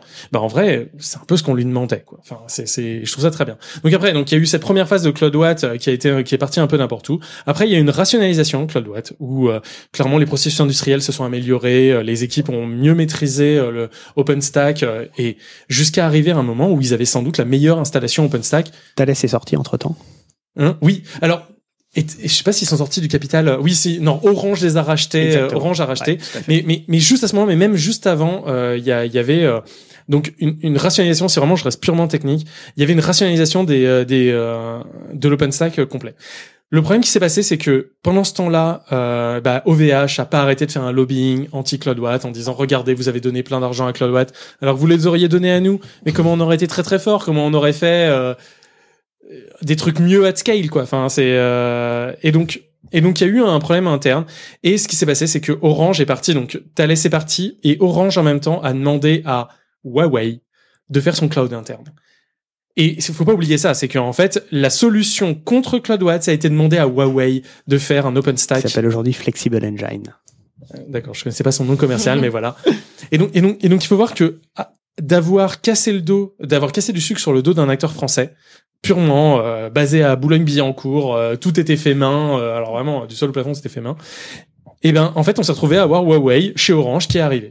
Et donc, au fur et à mesure, ben en fait, ce qui s'est passé, c'est qu'on a cassé Claude Watt et Claude Watt est devenu euh, bah, vraiment euh, l'ombre de lui-même et maintenant une entité rachetée par euh, OCB Orange Cloud for Business euh, qui est lui-même une filiale de Orange euh, Orange Business Services etc. Qui aujourd'hui arrêté d'ailleurs. Enfin, Claude Watt aujourd'hui, c'est, c'est l'offre est complètement arrêtée, les clients ont été migrés et c'est, je crois qu'il y a deux ans, euh, à peu près deux ans, euh, ils ont éteint. euh, C'est ça. Après, après l'équipe en interne est restée puisqu'en fait ils ont des compétences Oui, Kubernetes. fait. Il faut voir que ce qu'ils ont fait, c'est que euh, euh, l'OpenStack était entièrement du OpenStack over Kubernetes et marchait super bien. Donc c'est vrai qu'ils sont devenus l'espèce d'expertise interne chez Orange sur Kubernetes. Ouais. Je pense Donc- que c'est dommage en fait que malheureusement que cette offre Claude Watt, parce qu'elle a saigné au début, mais à la fin euh, l'offre était quand même quelque chose de relativement intéressant et relativement stable. Ah oui, il faut voir que quand on dit saigner, c'est que c'est qu'on avait deux jours par semaine de Oui, oui, down. oui, bien sûr. Euh, Enfin, c'était nous, c'était boucherie, une boucherie, c'était- voilà. C'est une boucherie, euh, une et, et le truc qu'on disait à chaque fois, c'est bon, de toute façon, on s'en fout, on n'a pas de clients. C'était la phrase interne qu'on disait à chaque fois, ce qui est très mauvais. N'ayez jamais cette phrase-là. Essayez en tout cas de ne pas l'avoir. Mais mais voilà. Et, et donc on se retrouve avec Cloud Watt fermé. Et moi, je le dis clairement, hein, c'est que si Cloud Watt continuait d'exister, le HDH serait sur Cloud Watt. Et je le, le dis, le revendique à tout à tout niveau. On aurait été sur un acteur comme ça. Donc, on se retrouve donc en 2017, 2018, 2019. Ouh, non, non, ça a été fermé avant ça, je pense. Ouais, mais même, on savait que ça allait mourir. Enfin, c'est. Oui, oui, bien sûr. Je, je sais pas, je, je sais pas, ça a pas fermé euh, début 2016 ou un truc comme ça. Oh non. ouais. Plus tard que ça, je crois. Euh, plus tard. Ouais, Plus tard, plus tard. ouais, ouais, beaucoup plus tard. D'accord, ok. D'accord. Non, ça pas ça encore peut-être plus 2019, 2020. Ouais. Dans ces eaux-là. 2000, euh, je pense, je pense que c'est début 2020. Bon, ok. Mais, mais on savait que ça allait mourir. Donc en gros, moi je m'arrête là, c'est-à-dire que je ne connais pas plus ce qui se, ce qui se passe après ça, et j'ai un gros mal à mal à ma France, euh, comme diraient d'autres euh, là-dedans, qui est que ben on a raté quelque chose à ce moment-là. Et Numergy a pas fait mieux, hein, c'est qu'on soit d'accord. Alors pour le coup, euh, la perte de Numergy à titre personnel, euh, c'est pas, c'est, pas un pas regret. Voilà. Par contre, je trouve que Claude Watt, c'est un peu, c'est un peu un gâchis, c'est, c'est dommage. Mais c'est ainsi. Et donc maintenant, après, on se retrouve en 2018. Il s'est peut-être passé les choses entre temps. En tout cas, j'en sais rien. Pas les choses significatives. On a 2018. On a le prédécesseur de Cédrico qui s'appelle Mounir Majoubi et qui lance, euh, je ne sais plus comment ça s'appelle, mais du coup, euh, la stratégie des cercles, je crois. Je vais l'appeler comme ça parce que j'ai plus le nom exact. Et donc l'idée c'est de se dire bah voilà, on va créer euh, on va créer des clouds. Donc ça ils vont s'appeler cercle 1, cercle 2 et cercle 3. Alors hein, c'est c'est pas des noms très commerciaux. En fait, on va expliquer ce que c'est. Cercle 1, ça concerne les données sensibles de l'État, les données critiques de l'État. Cercle 2, ça concerne les données moyennement sensibles et cercle 3, ça concerne les données publiques. Donc les données qui n'ont pas de sensibilité euh, en termes de confidentialité. Cercle 1, ce sont des clouds privés internes de l'État, opérés par des agents de l'État. Donc, parmi ceux-là, c'est des clouds OpenStack. On a, on a un cloud au ministère de, de l'Intérieur, on a un cloud au ministère euh, des Finances. Je crois qu'on en a cinq, j'en connais trois, et euh, Oshimae qui est celui du ministère de l'Agriculture. Et les deux autres, euh, je sais pas si quelqu'un les connaît, il peut me le dire. Mais euh, il me semble qu'il y en a Je crois, je crois qu'il y en a un euh, au doigt. D'accord, bon voilà. On a, a quelqu'un dans le public qui connaît bien. Euh, donc ça c'était Cercle 1. Donc, cercle 1, bah, ça vit toujours. Je sais pas trop ce qui devait les rationaliser sous forme de plaque régionale, mais je sais pas trop où c'est devenu. C'est bon, disons que pour l'instant, mon c'est chacun dans son coin, quoi. Ouais, c'est resté un peu comme ça.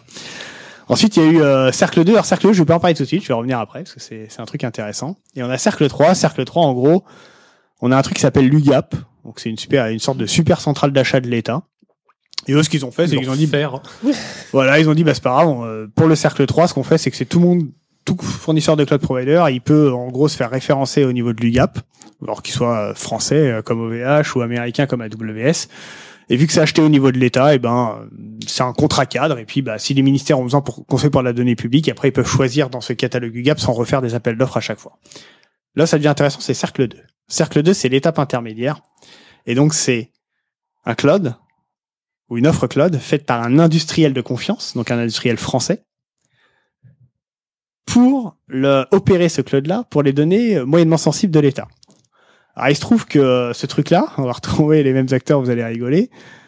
Bon, en fait, à la fin, euh, la proposition de la proposition, elle a, la proposition de ce cercle 2, elle a émané de OVH, Thales et Capgemini. Donc voilà, un, triptyque. Voilà.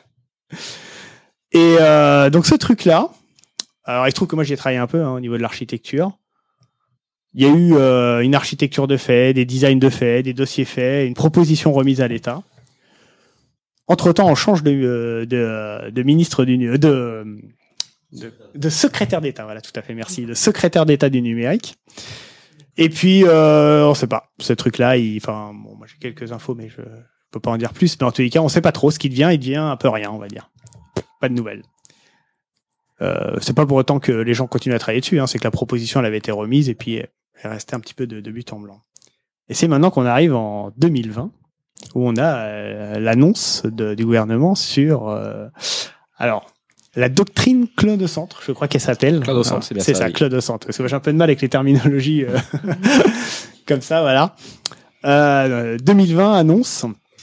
Donc, euh, doctrine Claude-Centre, en fait, euh, qui, euh, qui dit globalement, on va créer un truc qu'on va appeler le cloud de confiance. On va pas tout à fait le créer, en fait.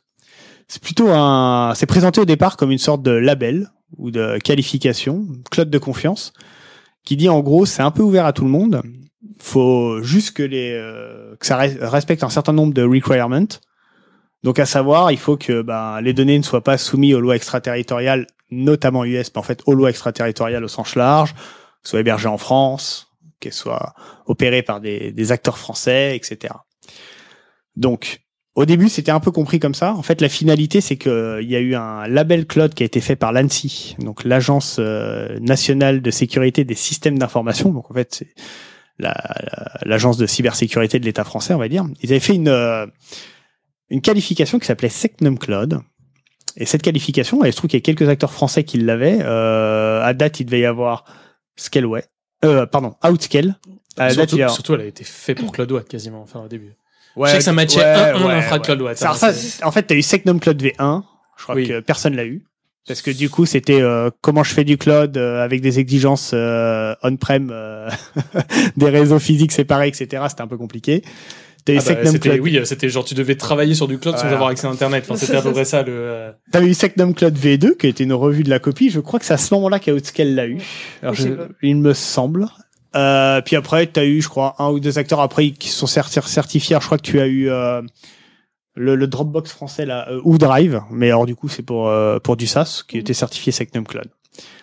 Bref, du coup, en fait, la, la finalité, c'est plutôt que de créer un nouveau label, ce qu'ils ont fait, c'est qu'ils ont étendu les requirements de Secnum Cloud. Ils ont fait une nouvelle version qui qui est la Secnum Cloud 3.2 et qui, du coup, en plus de, de toutes les exigences de sécurité de Secnum Cloud, rajoute des, des, euh, des obligations par rapport à, la, à tout ce qui est, on va dire, euh, loi extraterritoriale, euh, ce qu'on appelle aussi euh, traitement des sujets d'embargo, ce data sur le territoire français, etc. Enfin, qui rajoute toutes ces exigences-là.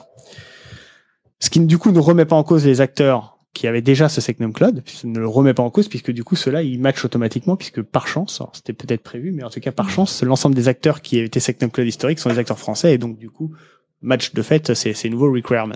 Au passage, ils retouchent quelques éléments techniques, mais c'est plutôt à la marge. Donc ça, c'est un peu l'idée de l'É- de l'État, c'est de se dire, bah, du coup, je vais prendre les, euh, les, euh, des- les acteurs euh, du marché qui voudront, qui sont euh, les acteurs qui peuvent être américains, mais en fait pas que, hein, d'ailleurs, hein, euh, puisque entre temps, OVH s'est fait certifier Secnum Cloud sur sa partie private cloud, qu'on pourra même en rediscuter de ce point-là. Et Cloud Temple, récemment, c'est aussi fait, je crois, il y a moins d'un mois, c'est fait qualifier Secnum Cloud. Euh, donc euh, du coup, le, comment dirais-je le, donc ça, ça c'est la, la, la proposition de l'État et il rajoute ça avec une, une obligation, c'est-à-dire que quand les premières offres euh, cloud de confiance, donc Secnum Cloud V3 apparaîtront sur le marché, euh, il y aura une obligation par défaut, je crois, euh, des ministères et des entités publiques d'aller dessus pour les nouveaux projets et euh, une migration à 18 mois, je crois. Parce qu'encore enfin bon, il y a des, euh, je- je- voilà, il y avait des, des petites obligations comme ça, mais je, je n'ai plus le détail exact. Mais en tous les cas, d'insuffler une- de la commande publique euh, sur, sur ces offres-là. Et justement, quand on parle de commande publique, donc euh, j'ai parlé un peu d'argent tout à l'heure, mais j'ai pas donné, les chiffres. Je sais pas si c'est un peu des chiffres ou pas du tout euh, là-dessus. Alors, sur le sur les clouds de confiance, il y a apparemment de chiffres puisque du coup l'État ne finance rien. Ah, il finance rien euh, cette fois-ci. L'État ne finance rien, donc euh, le chiffre c'est donc zéro. Ah oui, parce que euh, parce que enfin donc le projet je me souviens toujours pas le nom. Andromède. Andromède. Euh, pour le coup, c'était 300 millions euh, Ouais, de deux prévus. fois, deux fois 150. Deux fois crois. 150 puisqu'on avait deux acteurs qui se sont pas mis d'a- enfin euh, Dassault est parti il restait deux acteurs Claude Watt euh, Numergy donc c'était 150 millions chacun et en fait l'État n'a versé que 75 millions euh, donc au final ça a coûté 150 millions à l'État euh, les deux projets voilà pour les chiffres exacts ou à peu près exacts qui ont été faits par rapport à ça donc voir même que l'État n'a pas donné tout l'argent qu'il devait donner aux deux entreprises hein, un classique euh, dans les euh, dans les commandes de l'État. Ok, et donc pour le cloud de confiance, donc une fois qu'on a fait cette annonce, il se trouve que je sais plus exactement les dates, mais peut-être 15 jours après ou 3 semaines après, il y a une première annonce qui est apparue, donc le- une offre qui s'appelle Bleu, et donc qui est portée par Capgemini, Orange et Azure. ça peut que marcher Moi, je leur souhaite que du bien. hein. Ouais, bah, moi, je, ah ouais, je- je dis ça peut que marcher. hein, Et donc, euh, en gros, ce qu'ils vont faire, c'est qu'ils vont récupérer. Bon, après, on, pourra, on, on regardera dans le détail ce, qu'on- ce qui va être fait. Mais en gros, il y a eu cette annonce qui a été faite, et ensuite, il y a eu l'annonce que nous on a faite euh, côté euh, côté Thales avec Google. On s'est associé avec Google pour faire un cloud de confiance euh, Google Thales, et nous on l'a associé, on l'a annoncé fin octobre, je crois. Je sais plus la date exacte, mais euh, dans ces eaux. Alors, Est-ce qu'il y a un nom à ce club? voilà. Donc la question du public, c'est est-ce qu'il y a un nom à ce cloud Oui. Est-ce que je vais vous dire ce nom? Non. Pourquoi? Parce qu'en fait, le nom, euh, parce qu'il y a des problématiques euh, juridiques, donc la marque est déposée, mais il y a des, des histoires de délai juridique. On aura enregistré ce podcast, je pense, dans 15 jours, je peux vous dire le nom. Dans l'ordre dans cet ordre Je rajouterai. Voilà. Euh, En, Google. l'occurrence, en l'occurrence, pour l'instant, le, le petit nom qu'on peut tous utiliser euh, et que le nom communément utilisé, même auprès des, des- des démarches commerciales ou autres, c'est GOT. Alors GOT, c'est tout bête, hein, ça fait Google Thales, hein, euh, les deux premières lettres de chacun. Voilà. Et alors, comment ça marche? Après, sauf si, vous, si tu veux qu'on. Mais c'est justement, non, mais c'est c'est génial parce que justement, là, là, c'est des informations Voilà. qui sont pas beaucoup données. euh. Voilà, donc comment ça marche? Alors ça marche que déjà, faut traiter la partie technique et la partie juridique. Donc le premier point de la partie technique, la partie juridique, c'est qu'il y a une nouvelle entité qui va être créée. Donc celle-là, elle a aussi un nom, mais je vais pas la donner pareil en fait. Donc on l'appelle. Tu peux rien donner, On, enfin, on on- l'appelle, on l'appelle Newco. Et Newco, c'est dire New Company. Ouais, donc c'est pas, y a rien de secret. Hein. Pour l'instant, elle a pas de nom, elle s'appelle Newco. Les statuts juridiques sont en cours de dépôt. Et donc à ce moment-là, les gens connaîtront le nom, mais je pense que c'est une histoire de voilà de peut-être 15 jours, euh, 15 jours, 15 jours plus tard, on aurait pu euh, probablement euh, donner les noms. Donc, euh, premièrement, il y a une entité juridique qui est créée, qui est euh, détenue extrêmement majoritairement euh, par Thales et un petit peu par Google. Mais Google n'a aucun droit de regard, aucun droit de veto, aucun vote au conseil d'administration. Moi, je suis pas spé- spécialiste juridique, donc il faut pas trop me changer sur le sujet. Donne vraiment les c'est grandes toujours lignes. pas déposé en plus. Enfin, c'est- enfin, en tout cas, c'est pas Voilà. public. Alors après, moi, je connais. Il se trouve qu'on m'a expliqué hein, le, le, le montage juridique. Mais n'étant pas spécialiste, euh, je voilà, je vais, je vais vous donner vraiment les, les grandes lignes. Ça évitera de dire des bêtises. Donc ça, c'est le premier point. Donc on va, il y a cette structure juridique qui va être créée. Je sais pas si vous avez vu passer la news, mais euh, Google Cloud Classic lance la région Paris euh, le 30 juin. D'ailleurs, euh, ils organisent une fête. Inscrivez-vous. Hein. Je vous ai rien Oui, dit. il y a des, il y a des goodies. Voilà. Et Possiblement. Je ne suis pas l'organisateur, je n'en sais rien. Mais j'imagine que oui. Euh, donc euh, le 30 juin, euh, Google lance sa région Paris. Et donc en, en parallèle, euh, nous, ce qu'on construit, c'est donc ce cloud de confiance avec Google. Donc qu- qu'est-ce qu'on va faire? Au-delà de la structure juridique, du montage juridique, euh, donc on va pas trop rentrer dans le détail, parce que je- honnêtement, je maîtrise pas spécialement le sujet. Globalement, la région, euh, la, la, la région euh, Google Paris classique, c'est euh, trois ASI. Donc une ASI, c'est on va dire un data center hein, pour faire simple. Donc trois data centers qui sont répartis dans, dans la région, en région parisienne. Bah nous, ce qu'on va faire, c'est qu'on va avoir trois data centers aussi répartis en région parisienne. On va installer du matériel, un cloud complet, un matériel, et en fait, on va récupérer l'ensemble de la stack logicielle de Google. Donc là, je parle pas d'Antos ou ces choses-là, hein, de Google Cloud tel qu'il est actuellement. On récupère tout leur logiciel et on le réinstalle. Donc quand je dis on, euh, je parle Newco, hein, donc euh, Thales majoritairement. On le réinstalle et on va l'opérer euh, comme si on était une nouvelle région Google déconnectée, quasiment déconnectée de l'ancienne région. Oui, il y a une question. Alors, faut prendre le micro. Est allumé. Du coup, c'est quoi la. Est-ce qu'il y a des ingénieurs Google ou c'est que des ingénieurs de Thales qui se retrouvent dans, ce, dans cette Newco Alors, dans cette Newco, il n'y aura que des ingénieurs Newco, qui du coup seront des ingénieurs français, et qui seront soit issus d'ingénieurs de Thales qui auront demandé leur mutation dedans, soit qui seront des personnes qui auront été embauchées. Mais il n'y aura, il n'y aura que euh, des personnes, des résidents français, localisés en France. Et donc, il n'y aura pas d'ingénieurs Google qui travailleront pour la Newco. Le point important, c'est que on se doute bien que, après on pourra parler d'ordre de, grandeur, mais une stack comme Google, c'est pas récupérer une instantiation VMware. C'est un petit peu plus compliqué que ça. Donc bien sûr qu'il y aura malgré tout un- une sorte de support niveau 3 qui pourra être appelé et euh, utilisé euh, côté Google, puisque on a- c'est c'est- c'est ingénieurs qui vont opérer ça en France et ils n'auront pas euh, tout l'historique de ce que peuvent avoir euh, les SRE, les milliers de SRE qu'il y a chez Google. Et ça a déjà été fait, ça? C'est ma question. Est-ce qu'il y a un autre pays qui a déjà fait ça? Alors, pour Google. Alors oui, il y a un transfert de compétences, mais la stack est, est technique. Alors, la, la question c'était est-ce qu'il y a déjà, ça a déjà été fait? Je vais répondre oui Dans et non. pays, euh, enfin. Ça n'a jamais été fait auprès de Google. Donc c'est pour ça qu'aujourd'hui, pour vous donner des ordres de grandeur, qui travaillent sur notre projet, il y a des milliers d'ingénieurs chez Google qui travaillent sur notre projet. On parle en milliers, je vais pas vous donner les chiffres exacts, mais en tous les cas, sachez que c'est quatre digits.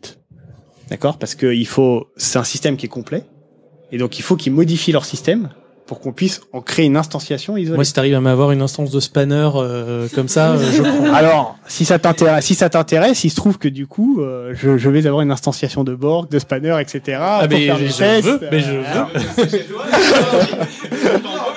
Alors, on embauche, on embauche, tout à fait. euh, on embauche euh, beaucoup de monde. Ah, par contre, j'ai pas envie de bosser dessus, hein, j'ai juste envie de le voir. hein. Ah, d'accord. moi, moi, j'ai une question quand même sur ça, parce que la critique de ces offres-là, on parle de Borg, Spanner, etc. C'est euh, Est-ce bah, que, en est-ce fait- que déjà tu peux les Ah, définir je- Parce que, juste- attends, attends, Je voulais juste, après. je voulais juste finir parce que Oui, la ouais, réponse vas-y. était partielle. Donc, ça n'a jamais été fait pour Google. Ça a été fait dans une certaine mesure côté AWS, puisqu'il existe AWS China, qui est sur un modèle un peu semblable. Et AWS Gouv, non Qui est pour les instanciations américaines. Alors, ah, du coup, du coup, ça c'est comme FedRAMP. Donc euh, AWS Gov c'est comme FedRAMP. Hein. Google ils ont Google FedRAMP, mais là c'est c'est euh, opéré par les euh, les ingénieurs d'AWS, donc le modèle est pas tout à fait identique en fait. D'accord. Voilà. Par contre, le, le bon modèle, c'est vraiment, enfin le bon modèle, le bon exemple, c'est plutôt côté AWS China qui s'approche plus. Si ce n'est que AWS China, c'est plutôt dans une démarche, euh, je prends AWS et je l'opère. Mais nous, on va en discuter après. Il n'y a pas que ça, parce que du coup, on a bien vu que faut pas que les données elles leak, faut qu'il y ait des, des sujets de confidentialité, des sujets de sécurité. Comment moi je m'assure que ce que m'envoie Google, c'est pas quelque chose qui va prendre les données, faire un tar GZ et l'envoyer sur Internet? Donc on a tous ces sujets de cybersécurité en fait, de, de confiance à traiter. On va en discuter après de comment ça marche. Mais, pas- mais du coup j'ai vu que Ouais, Mathieu avait parce que là on parle beaucoup de on parlait de technologies de Borg, Spanner, etc. qui sont des technologies de Google super intéressantes. Et euh, Juste euh, vite fait, Borg Spanner. Borg, c'est on va dire l'orchestrateur des applications internes de Google, on peut dire. Donc euh, un Euh, peu l'ancêtre. ouais, je, vais mettre des l'ancêtre gros de Kubernetes. je vais mettre des gros guillemets à le papa de Kubernetes. Le papa, on va dire le papa qui peut être. euh, Et Spanner, c'est une base de données euh, avec euh, certaines contraintes, notamment au niveau des clocks, etc. Enfin, des caractéristiques de systèmes distribués Et très le descendant de Spanner s'appelle Cockroach. ControlDB, voilà, qui est une version un peu open source, on va dire, qui s'inspire de ce modèle-là. Euh, voilà. Mais, mais globalement, la critique qu'on voit beaucoup sur ce genre d'offre, c'est euh, bah, écrire ce genre de système distribué et euh, maintenir un cloud de manière générale, donc que ça soit au niveau euh, parce que finalement le cloud c'est du logiciel, c'est du software beaucoup. C'est euh, bien sûr il y a de il y a de l'hardware derrière, il y a des machines, du, des serveurs physiques, du matériel physique, mais la couche, euh, on va dire que les gens vont acheter, généralement c'est le software. Et la, la couche que les utilisateurs veulent, c'est le software, c'est l'orchestration qu'il y a derrière. C'est ça qui fait la magie du cloud. C'est voilà, j'ai une action et il se passe plein de trucs de manière magique et ça c'est du soft qui le pilote. Et la critique qu'on voit beaucoup c'est eh ben on va acheter des choses de Google et en fait on va perdre la compétence interne, la compétence chez nous de d'écrire ce genre de système, des systèmes distribués, des systèmes euh, complexes qui gèrent des pétabytes de données, des dizaines de milliers de machines virtuelles ou d'applications, euh, des voilà des, des orchestrateurs, des ce genre de système, on va perdre la compétence, on saura plus le faire, on va juste l'acheter.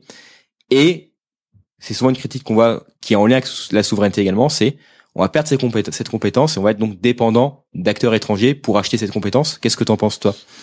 Alors, je suis pas spécialement d'accord avec cette critique. Déjà, je vais revenir sur un point qu'on n'a pas dit tout à l'heure, c'est que dans, lors de l'annonce, euh, si je me rappelle bien, ma mémoire des fois est flanche, mais il me semble que lors de l'annonce des euh, de la stratégie Cloud centre, un des arguments, c'était aussi de dire, ça va permettre de faire monter en compétences euh, des, euh, des Français, on va dire, des, des ingénieurs français, sur des stacks techniques et des systèmes euh, qu'on qu'on n'aurait pas eu de par ailleurs. Ce qui, in fine, n'est pas faux, puisqu'aujourd'hui, euh, on- personne n'est formé à ces systèmes-là. Là, vous on- avez pas voulu faire du Kubernetes. Bon, celle-là, fallait la mettre. Ah oui, bon, c'est bon. Mais donc voilà, donc ça c'était pour revenir sur une, un des objectifs. Alors moi je suis, je suis pas d'accord parce que déjà quand on dit on va perdre ses compétences, qui dit perdre, ça veut dire qu'on les a déjà. Donc ça veut dire qu'aujourd'hui on a déjà un acteur qui a un système qui a à disposition un système aussi complexe et qui, est, qui, qui met en œuvre un système aussi complexe que Borg, Spanner ou autre, moi je le connais pas. Donc peut-être que je suis passé à côté d'un acteur majeur euh, du marché français et je m'en excuse. Tu fais, tu fais pas du, du déploiement déclaratif euh, avec euh, une description compl- Non, bref, c'est un troll. Non, non, c'est non mais non mais c'est non c'est parce qu'en fait quand on a eu euh, enfin je peux le dire d'ailleurs c'est pas Quentin Adam donc euh, euh, CEO de euh, de Clever Cloud nous a dit que un jour il ferait en open source une déclaration complète d'applicatif qui peut être déployé euh, ça, as a c'est- service etc. Tout ça c'est très intéressant. Alors, on nous dit dans un coin que c'est NixOS. Je vous ai dit, ah oui, je vous ai pas dit ici, mais on est au AQNS, qui est un repère de l'église de Nix. Je ne sais pas euh, ce que c'est, mais voilà, c'est un repère. On est, on est sous des caves voûtées, euh, et là-bas, ils doivent être en train d'égorger des, euh, des, des syntaxes complètement avec des, avec des parenthèses de partout, enfin des, des accolades de partout. Donc je, je vais revenir sur ton propre présence. Ce qui est vachement intéressant dans ce que tu dis, c'est que quand on parle de développer ce système-là, ça veut dire qu'on écrit ce système-là. Donc aujourd'hui, il y a des ingénieurs euh, dans un, cer- un certain langage de programmation, côté Google, des développeurs, qui développent Borg et qui développent Spanner. Si aujourd'hui on crée une offre concurrente, qu'elle que soit sa nationalité à la limite, soit on a ces ingénieurs qui vont développer ça, mais en dehors de, des hyperscalers américains, moi j'en connais pas qui font ça. En général, ce qui est fait, c'est qu'on prend des open source et on crée une offre équivalente. Et là, du coup, le travail, c'est moins du travail de, de développeur de la solution que du travail d'intégrateur, en fait. Et donc, on intègre ces composants-là entre eux. Donc, quand on dit, quand on fait le reproche de dire, on va perdre, on va perdre ces compétences-là, pour moi, c'est des compétences aujourd'hui qu'on n'a pas. Donc, au contraire, on va plutôt acquérir des compétences sur des systèmes distribués complexes qu'on n'a pas aujourd'hui. Et, moi, ce que je souhaite, c'est que les gens qui soient formés là-dedans, mais peut-être qu'ils vont créer les, les Doctolib de demain, les, les je ne sais pas quelle activité de demain, parce qu'ils auront émané de ça, et puis ils vont créer des, des, des startups de la tech. Alors du coup, peut-être pas les Doctolib, etc., mais des, des vraies startups de la tech qui produisent un produit tech, parce qu'ils auront appris de tout ça. En, fait, en vrai, on, on a juste perdu. euh, on a juste perdu quasiment 5 ans, quoi. Enfin, c'est parce qu'en fait, ce que tu dis là, euh, c'était Claude Watt, Il faut voir que euh, l'OpenStack, enfin, on développait dessus. On avait une tonne de blueprints euh, qui étaient faites dessus. Si jamais demain vous utilisez, je le dis souvent, mais si jamais vous utilisez Ceph et que vous utilisez toute la partie euh, de Erasure Code de Ceph, ça a été développé par Claude Watt. C'est deux ingénieurs de chez Claude Watt payés, alors qu'on n'a jamais utilisé Ceph. Hein. Ça a été deux ingénieurs payés par euh, Orange et Thales euh, et en partie la Caisse des dépôts pour faire euh, pour faire du, du code là-dedans. Donc en fait, on l'a fait. Malheureusement, ça n'a pas été suivi. Donc en fait, je, j'ai l'impression d'avoir vraiment euh, de, de- d'en vouloir en permanence, mais on a perdu du temps euh, par rapport à ça. Pour une guerre interne française en plus, parce que de, parce que de surcroît, c'est fait torpiller par des Français, quoi, sur, euh, sur ces sujets de Claude Watt. Alors, ju- juste un truc. Ah. Je dis, en fait, on n'enregistre plus. euh, Il y Ouais. avait quart de foule. Mais vas-y, vas-y, c'est pas grave, je reprendrai le, le flow. Bah, très, très, très rapidement, euh, je pense que c'est une- les gens qui font ce genre de remarques, c'est des gens qui ont une vision hyper pessimiste de la capacité d'exécution de- des, ingénieurs européens. Enfin, je suis désolé. Euh, Les gens qui disent on n'a pas le savoir, on l'aura jamais. En fait, non. Aujourd'hui, si on prend l'exemple du matériel, euh, les, les founders ASML, c'est les gens qui fournissent les, machines de, de photo- phytolithographie pour tous les constructeurs de processeurs euh, Donc, on mondiaux. a- on n'appelle pas les processeurs, mais on a les gars qui construisent les processeurs. Voilà, on a on a les gens qui fournissent les machines pour construire les processeurs. Donc on a euh, à ce moment-là, euh, ok, peut-être que ces gens-là ils se fournissent en verre et en métal dans d'autres pays. En fait, on est dans un système mondialisé, mais on a les compétences pour faire ce genre de machine. Et si on veut, si on doit le faire, on aura les compétences pour faire des systèmes distribués. Enfin, il y a aucun problème avec ça. Si je peux me permettre, je vais aller dans, ta, dans ton sens. C'est bien, le public réagit. Ouais. C'est génial. Puisque, puisque ici, euh, comme tu l'as, comme, euh, comme, tu, comme je l'ai dit, Guilhem, on est à l'ENSUL, mais donc il y a de la formation d'informatique euh, de haut niveau, notamment sur les questions de systèmes distribués. Et en fait, on- quand on regarde l'open source, quand on regarde des choses comme Ceph, quand on regarde des choses comme euh, S3, ben, il y a des Français derrière. Il y a des Français derrière. Il y a des gens qui ont qui ont fabriqué des choses. Il y a des gens qui certifient les systèmes distribués, qui s'intéressent aux questions de fiabilité très très très profondes. Donc en fait, c'est déprimant parce que d'un côté on sait faire, mais de l'autre côté on le fait pas pour euh, pour nous. On le fait pour les autres. Bah oui, on le fait à l'étranger. Après, il y a quand même certains acteurs. Enfin, moi, j'ai travaillé chez un acteur étranger, euh, européen, mais non français. Et mine de rien, on développait tout en interne. C'est-à-dire, que c'était pas un OpenStack, c'était pas un je sais pas quoi. Pour le coup, toute la stack réseau, euh, enfin euh, software. Est-ce qu'on peut avoir confiance dans les, euh, confiance dans les Suisses? Oui, les Suisses, c'est des gens, c'est des gens bien. Alors bon, ils vont, il, il faut pas leur dire qu'il y a des trous dans le gruyère, mais sinon ça se passe bien. Mais euh, non, mais globalement, on développait tout, euh, Object Store inclus, c'est-à-dire que le S3 était développé en interne, enfin tout était fait en interne, le SDN, etc., etc. Certains acteurs français font ça aussi. Alors OVH, je connais un peu moins bien. Il y a, il y a de l'OpenStack beaucoup, qui est une brique open source, donc mais je présume qu'ils travaillent dessus parce que de toute façon, quand on est à ce niveau-là, si on maîtrise pas la brique, euh, c'est mort. Je veux dire, si on est, soit on est contributeur, euh, soit on l'utilise pas généralement quand on atteint un certain niveau. Euh, Scaleway développe beaucoup en interne, et finalement la question c'est bah pas au niveau de Google, c'est vrai, c'est pas au niveau du scale de Google, mais pourquoi pas avoir donné la chance à ces acteurs-là de construire ce type de système euh, Voilà, ou peut-être leur leur dire bah voilà, nous dans deux ans on veut ça, c'est-à-dire euh, euh, on prend l'exemple du HDS ou autre, mais on veut un système qui puisse faire euh, un spanner-like ou un Borg-like, etc. Vous avez euh, tant d'années pour le faire, parce que généralement c'est quand même des projets qui mettent du temps à être faits. Euh, et, et on vous donne votre chance pour le, pour, pour le faire. Et, euh, et on voit ce qui se passe. Alors après, c'est sûr, c'est qu'est-ce que ça va sortir ou pas. Mais finalement, pourquoi pas prendre ce, genre d'approche plutôt que d'acheter quelque chose Pourquoi pas dire on va développer en interne entre guillemets sur du des acteurs français et ça bénéficierait aussi euh, bah, à ces acteurs-là. Pourquoi pas quoi Alors, Je vais rebondir sur ce que tu disais tout à l'heure, que, que vous disiez dans le public tout à l'heure, c'est que en France on sait faire. C'est que je vais reprendre une, euh, une boîte que je connais qui s'appelle Vates, qui a développé euh, XCPNG et Xen Orchestra, donc c'est un hyperviseur et le manager de l'hyperviseur euh, Xen Orchestra.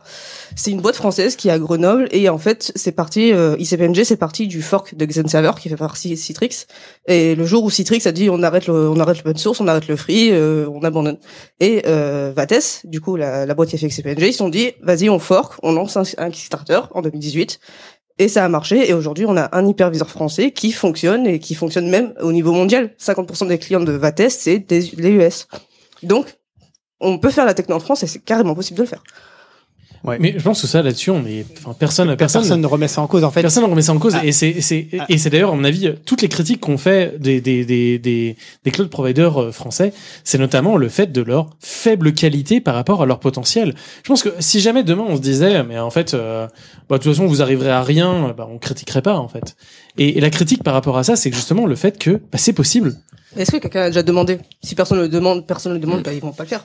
Moi, je Mmh, demande, je fais souvent des retours. Je fais souvent des retours avec Oui, des team voilà, leads dans les clouds, les etc. retours, Mais globalement, moi, Non, il y a, il y, a, il y, y a très peu de pollinisation avec. Le, le problème là-dedans, c'est qu'en fait, il faut un que t'aies conscience qu'il y a des problèmes, et de deux que tu Ça, sois ouvert à la critique et ouvert aux gens. C'est-à-dire que quand tu vas dire que tous ceux qui me critiquent, c'est des pros américains euh, qui bouffent, euh, qui bouffent américains, euh, Ouais, je suis complètement d'accord sur ça. Il faut être ouvert à la discussion et surtout écouter tes clients et ta communauté qui est autour. Quoi. Et C'est c'est le plus important. C'est ça. Mais les clouds français ont quand même du mal à prendre la critique. Moi, c'est quelque chose que j'ai vu. Oui. Je fais régulièrement des retours sur des produits qui sortent, etc. Et globalement, ces dernières années, quels que soient les acteurs, j'ai été extrêmement déçu. C'est-à-dire, il y a des clouds, j'y croyais. C'est-à-dire, je me disais, ça y est, c'est eux qui vont prendre le marché. Ils ont la culture, ils vont se mettre à faire vraiment du soft, à faire des produits haut niveau. Et en fait, non. C'était la déception, malheureusement. Mais le problème, c'est qu'aujourd'hui, on va, comme tu l'as dit, c'est que Guillaume, c'est que les, les, les, les clouds français vont dire, si on n'est pas d'accord avec eux, on est des vendus, on est des incapables, etc. Et comme si c'était un hasard, si par exemple on prend les, euh, je sais pas, les grosses startups françaises, etc. Si tout le monde est chez les US, pour moi c'est qu'il y a une raison. C'est-à-dire que déjà si on regarde au niveau technique, pure technique là, je parle même pas de politique, de cloud souverain, etc. Moi, je ne peux pas recommander dans un très grand nombre d'usages. Dans certains usages, je vais le faire, mais dans un très grand nombre, je ne peux pas recommander un acteur local. Voilà, ça c'est mon avis. Il et finalement, le cloud, c'est plusieurs marchés. On répond à certains besoins en France, qui sont des besoins finalement peut-être qui rapportent le moins d'argent, malheureusement. Mais pour un grand nombre de besoins, il n'y a pas ce qu'il faut au niveau local. Et ça, si on le dit, généralement, on se fait taper dessus. Et, et moi, j'ai vraiment été déçu par des, vraiment des produits qui sont sortis où je me disais, ça y est, il y a le produit, on le teste. Et en fait, bah non, il n'y a pas le produit. Aujourd'hui, il n'y a pas d'offre Kubernetes, on va prendre une techno qu'on a déjà cité plusieurs fois, qui est prête pour la production en France. Ça n'existe pas. C'est euh, voilà, il y a une offre chez Scaleway, il y a une offre chez OVH. C'est des offres qui sont peut-être bien pour du POC, mais pas plus. Et, et ça, c'est un problème. Et donc, on peut pas faire de la prod dessus. Et donc justement, qu'est-ce qu'on pourrait faire? Alors, moi j'ai un avis par rapport à ça, mais qu'est-ce qu'on pourrait faire justement pour améliorer les choses, pour améliorer euh, tout cette euh, parce qu'en fait, je vais parler plus d'écosystème qu'une seule solution. Je pense que si jamais il y avait un- un- une magic bullet, euh, cette, cette, cette, cette balle magique, il y avait juste à la faire et puis bah, il y a qu'à Faucon. eh ben, on l'aurait déjà tous fait. Alors, Et que- qu'est-ce- quelle serait justement euh, à tous les niveaux euh, une chose que vous là, euh, une chose que vous feriez Tiens, vas-y, on va le faire comme ça. Une chose que vous feriez pff, qui, pour- qui pourrait améliorer les choses. On dit pas que ça résolvera tout, mais euh, Côté client ou côté provider? Bah en fait les les deux, ma pauvre dame. bah, côté client, c'est faire des retours et le provider, il écoute tes retours et qu'il essaye de s'améliorer. C'est plus facile à dire qu'à faire, je suis d'accord. Oui, voilà, c'est ça. C'est- parce que on a on a des égos en face qui sont pas qui sont pas petits. Hein. Enfin, c'est, euh, Ah, moi, j'aurais une réponse. Ah, côté pro- provider, moi, c'est déjà comprendre son marché. Savoir à qui on s'adresse. On a des acteurs en France qui s'adressent à une population. Il y a des besoins. Moi, il y a des use cases où je dis, oui, va sur un cloud français. Il y a ce qu'il faut, ça répond. Il y en a d'autres où ça répond pas. Et le problème, c'est que les clouds français, j'ai l'impression qu'ils ne savent même pas à qui ils s'adressent. C'est moi, mon, c'est mon problème numéro un. Je parle à des gens qui ne savent pas qui sont leurs clients potentiels. C'est-à-dire, ils ne savent pas c'est quoi qui est attendu dans certains types d'entreprises. Voilà, on peut, je sais pas, on peut dire, Non, pas de stratégie. voilà, c'est ça, il n'y a pas de stratégie. stratégie, tout à fait. C'est, il y a un peu au fil de l'eau. Euh, voilà, il y a un peu, on sort des produits pour un peu cocher des cases, essayer de dire oui, on a ça. Alors, alors, c'est des trucs pas forcément produits, mais on l'a et tout. Et il n'y a pas vraiment de stratégie globale, etc. Et dire bah voilà, ce produit-là, je l'adresse à qui? Euh, Parce que le, le cloud, c'est pas juste un assemblage hétéroclite de produits, c'est une offre cohérente, c'est une plateforme, c'est euh, quelque chose. euh, voilà, il y a une vision d'ensemble. Il faut avoir vraiment une vision globale sur qu'est-ce que vont faire les clients avec la plateforme, comment les produits s'intègrent entre eux, etc. C'est quelque chose que je ne retrouve pas du tout sur les clouds français. Moi, il y a des clouds français, j'ai l'impression que c'est 10 entreprises qui ont fait 10 produits différents et qu'on a mis ensemble dans un truc. Avec le même, avec, avec la même Ouais. marque. Ouais, non, mais c'est ça. Et sans IAM. Voilà, et sans IAM. Voilà, sans IAM. Si, avec un IAM. Mais tu as un utilisateur et quatre C'est droits. ça. Mais et, et non, mais c'est c'est un vrai problème. Déjà, il y a ce problème de voilà de vision. Et c'est c'est quoi mon marché aujourd'hui? Et pour et si je veux aller sur un autre marché, qu'est-ce qu'il me manque? Et ça, c'est c'est un truc. Je parle avec beaucoup d'ingénieurs, beaucoup d'SRE, etc. Généralement, ils disent mais moi jamais un cloud provider français m'a contacté pour me demander c'était quoi mon besoin. Euh, Voilà, où où ça va être euh, euh, les clouds vont dire bah non. Euh, T'as un besoin, mais en fait c'est pas un vrai besoin. C'est toi le problème. C'est le client le problème. C'est pas. ouais, C'est pas ton besoin, je t'expliquais comment Ouais, c'est ça. Je vais t'expliquer comment faut faire. Je vais t'expliquer ton métier parce que voilà, on pourra reparler un peu de l'ego des cloud providers FR. Il y a des choses à dire. C'est non, non, mais en fait, euh, moi, c'est c'est moi qui ai raison et euh, c'est et toi client, euh, non, c'est toi qui va t'adapter. Non, mais c'est pas comme ça que ça marche la vraie vie. Donc moi, c'est déjà ça. C'est une histoire de vision et de marché. Et alors moi, du coup, j'aurais peut-être à contre-courant. Je pense qu'aujourd'hui, euh, il est quasiment illusoire de penser que des acteurs français vont pouvoir rattraper euh, sur le cloud actuel euh, les acteurs américains. Pour une simple et bonne raison, c'est que je je vais même pas dire hein, de combien d'années ils ont de retard, parce que je, trouve que cette métrique, elle est non, mais cette métrique pour moi, n'avait pas de sens en fait. Mais en tous les cas, ils sont pas au niveau aujourd'hui des clouds euh, des, des hyperscalers américains. Les hyperscalers scalers américains avancent plus vite que ce que eux ne pourront jamais avancer. Donc ça ne fera que accumuler le retard. Donc moi, si vraiment ta question c'est qu'est-ce qu'on peut faire pour sortir de ça et, que j'étais Dieu tout puissant, on va dire, ma proposition, ça serait suivante, ça serait assurer le business actuel en se concentrant sur la verticale de ceux, ceux qui savent répondre, sans chercher, sans chercher à se comparer ou à devenir compétiteur d'AWS ou, ou de GCP et de se dire voilà, voilà ma verticale métier, voilà ce que je fais bien, je continue à le faire bien et je, je prends cet argent de ce marché-là. Ça c'est le premier point. Et le deuxième point, plutôt que de chercher à courir derrière les services d'AWS euh, qui sortent, euh, qui sortent à- en veux-tu en voilà et que tu n'arriveras jamais à rattraper la picture, c'est de se dire ok, ça c'est perdu. Maintenant c'est quoi le prochain cloud C'est quoi le alors je vais dire c'est quoi Cloudflare, mais Cloudflare c'est déjà Cloudflare, mais c'est quoi le prochain Cloudflare et c'est ça que je vais attaquer en fait. Un marché qui n'existe pas, je vais construire une offre dessus. Ce sera moi le premier. C'est moi qui vais designer euh, comment comment se définira le marché et j'assure mon business à un instant T avec mon segment qui est là sans chercher à en faire plus et je et je, et je prends le et je prends le marché euh, futur et pour le coup ça sera moi le leader puisque du coup ça sera moi qui sera là en premier quoi. Je suis totalement d'accord avec ça. Parce que, euh, en effet, on parle souvent du cloud, mais finalement, c'est un marché euh, très disparate, le cloud. Les les gens qui font du bare metal, les gens qui font du VPS, les gens qui font du PaaS, de l'IaaS, les CDN, et, et le FAS, c'est plein de trucs. Et c'est des besoins qui apparaissent.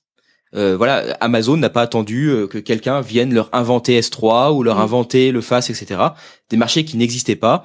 Euh, Tu as parlé de Cloudflare, on peut dire euh, Netlify, Vercel, voilà, des, des boîtes qui apparaissent alors que les Bah, ils créent le besoin, en fait. Voilà, ils ont créé le besoin et c'est des sur- et surtout ils proposent des services qui sont différents de la concurrence avec peut-être de niche parfois même, mais qui fonctionnent et qui vraiment font le taf de manière euh, très correcte, on va dire. Moi, moi j'ai Donc, un, euh, j'ai un truc dont on n'a pas parlé, c'est aussi la compatibilité. C'est quelque chose euh, à l'heure actuelle. Tu as parlé tout à l'heure du fait que bah, quand tu es chez AWS, tu récupères des crédits. Alors tout de suite, on a dit Kubernetes. Et c'est vrai en fait, c'est exactement ça. Je voulais revenir là-dessus, c'est que euh, il faut voir que euh, dans l'histoire des clouds, donc il y a eu AWS qui a été créé en premier. Euh, ensuite, on a GCP qui est euh, qui a embrayé euh, sur une offre de euh, de pass avant tout le monde, donc leur offre App Engine. Et et en fait, ils se sont plantés mais genre plantés comme jamais ils se sont plantés de Et leur vie. pourquoi? Et voilà. Et pourquoi ils se sont plantés? Parce qu'en fait, c'était le I know better than you. Je, je sais mieux que vous ce dont vous avez besoin. Vous avez, en fait, en vrai, la prod c'est nul. La prod c'est nul. Vous n'avez pas besoin de prod. Vous, vous voulez vous concentrer sur votre euh, développement. Parce qu'en fait, ce qui est important, c'est le développeur. Et donc, on va mettre tout l'accent sur le développeur et la prod, la prod c'est nous. Parce que nous, on sait mieux faire que vous. Et, et pourquoi ça? Parce qu'en fait, chez Google, à ce moment-là, ils avaient un biais, c'est qu'ils s'imaginaient que les DSI des grandes entreprises, c'était des Googleurs. Sauf que eux, les Googleurs, ça représente pas le marché de l'IT. Et donc, eux, tu leur présentes App Engine. Les techs, ils disent, mais App Engine, c'est génial. Surtout quand c'est sorti. Tout le monde aimait App Engine. C'est techniquement génial. Et donc, ils se sont dit, si nous, le produit qu'on a fait, nos ingénieurs chez nous, c'est le Graal, toutes les DSI vont nous l'acheter. Mais sauf que les DSI, c'est pas des Googleurs. Les DSI, c'est des mecs qui, qui, pour 80%, ils ont des serveurs physiques, ils ont de la VM, et déjà la VM, c'est leur plus haut niveau d'abstraction. Et leur problématique à ce moment-là, dans les DSI, c'était pas de savoir du App Engine. Leur problématique, c'était qu'ils avaient un infogérant ou pas d'infogérant ou n'importe, et que quand le gars il a besoin d'une VM, il demande une VM, et qu'il l'a six mois après. Et donc, si tu lui ramènes ce six mois à une journée, mais c'est un miracle. App Engine, beaucoup ne comprenaient même pas ce que c'était à l'époque. Moi, je pense que même aujourd'hui, plein de gens non, ne comprennent non, pas. mais ce que alors à l'époque encore moins. Oui, et, donc à l'époque, AWS, ils ont compris ça. Ils se sont dit, ben nous, Mais en fait, on va en deux heures. Mais deux heures, c'est c'est le Graal. C'est exactement ça. Et donc, et donc en gros, euh, donc euh, GCP euh, fait App Engine. En même temps, on a Azure. Alors Azure, au début, ils sortent Azure V1 qui est full Windows, qui marche qui marche pas en fait. Et un jour, ils refont tout et ils font un truc euh, sur lequel euh, Linux peut fonctionner globalement. Je sais plus en quelle année c'était. Ça doit être 2011, 2012, un truc comme ça. Et euh, et GCP en fait euh, se dit bon bah on a perdu. Apparemment, les gens veulent pas de nos produits magiques. Ils sont très cons quand même les les, les clients. Et, euh, et ce qu'ils vont faire, c'est qu'ils vont sortir leur offre en 2013, leur offre de VM, et en fait dès 2014, euh, et ben ils vont faire Kubernetes. Le truc de Kubernetes, en fait, c'est de se dire c'est notre dernière arme. C'est-à-dire que en interne, on a Borg. Borg, ça marche très bien. On peut pas open sur ces Borg parce que c'est pas possible. C'est immaintenable pour quelqu'un euh, standard et ça peut pas tourner. Il faut, euh, en fait, t'as des prérequis qui sont euh, de malade mentaux. Donc, on va le coder, on va le coder nous-mêmes. D'ailleurs, euh, si jamais vous voulez connaître l'histoire de Kubernetes, il y a un documentaire sur YouTube que vous devez voir. C'est même pas, vous pouvez, vous devez le voir, euh, qui va vous expliquer comment les ingénieurs en interne chez Google l'ont fait et comment ils ont dû même galérer en interne pour le pousser en fait et comment ils ont attendu des mois et des mois pour avoir des financements euh, et euh, l'autorisation de pouvoir l'open sourcer. Et donc ils se disent euh, non mais en fait on a peut-être quelque chose.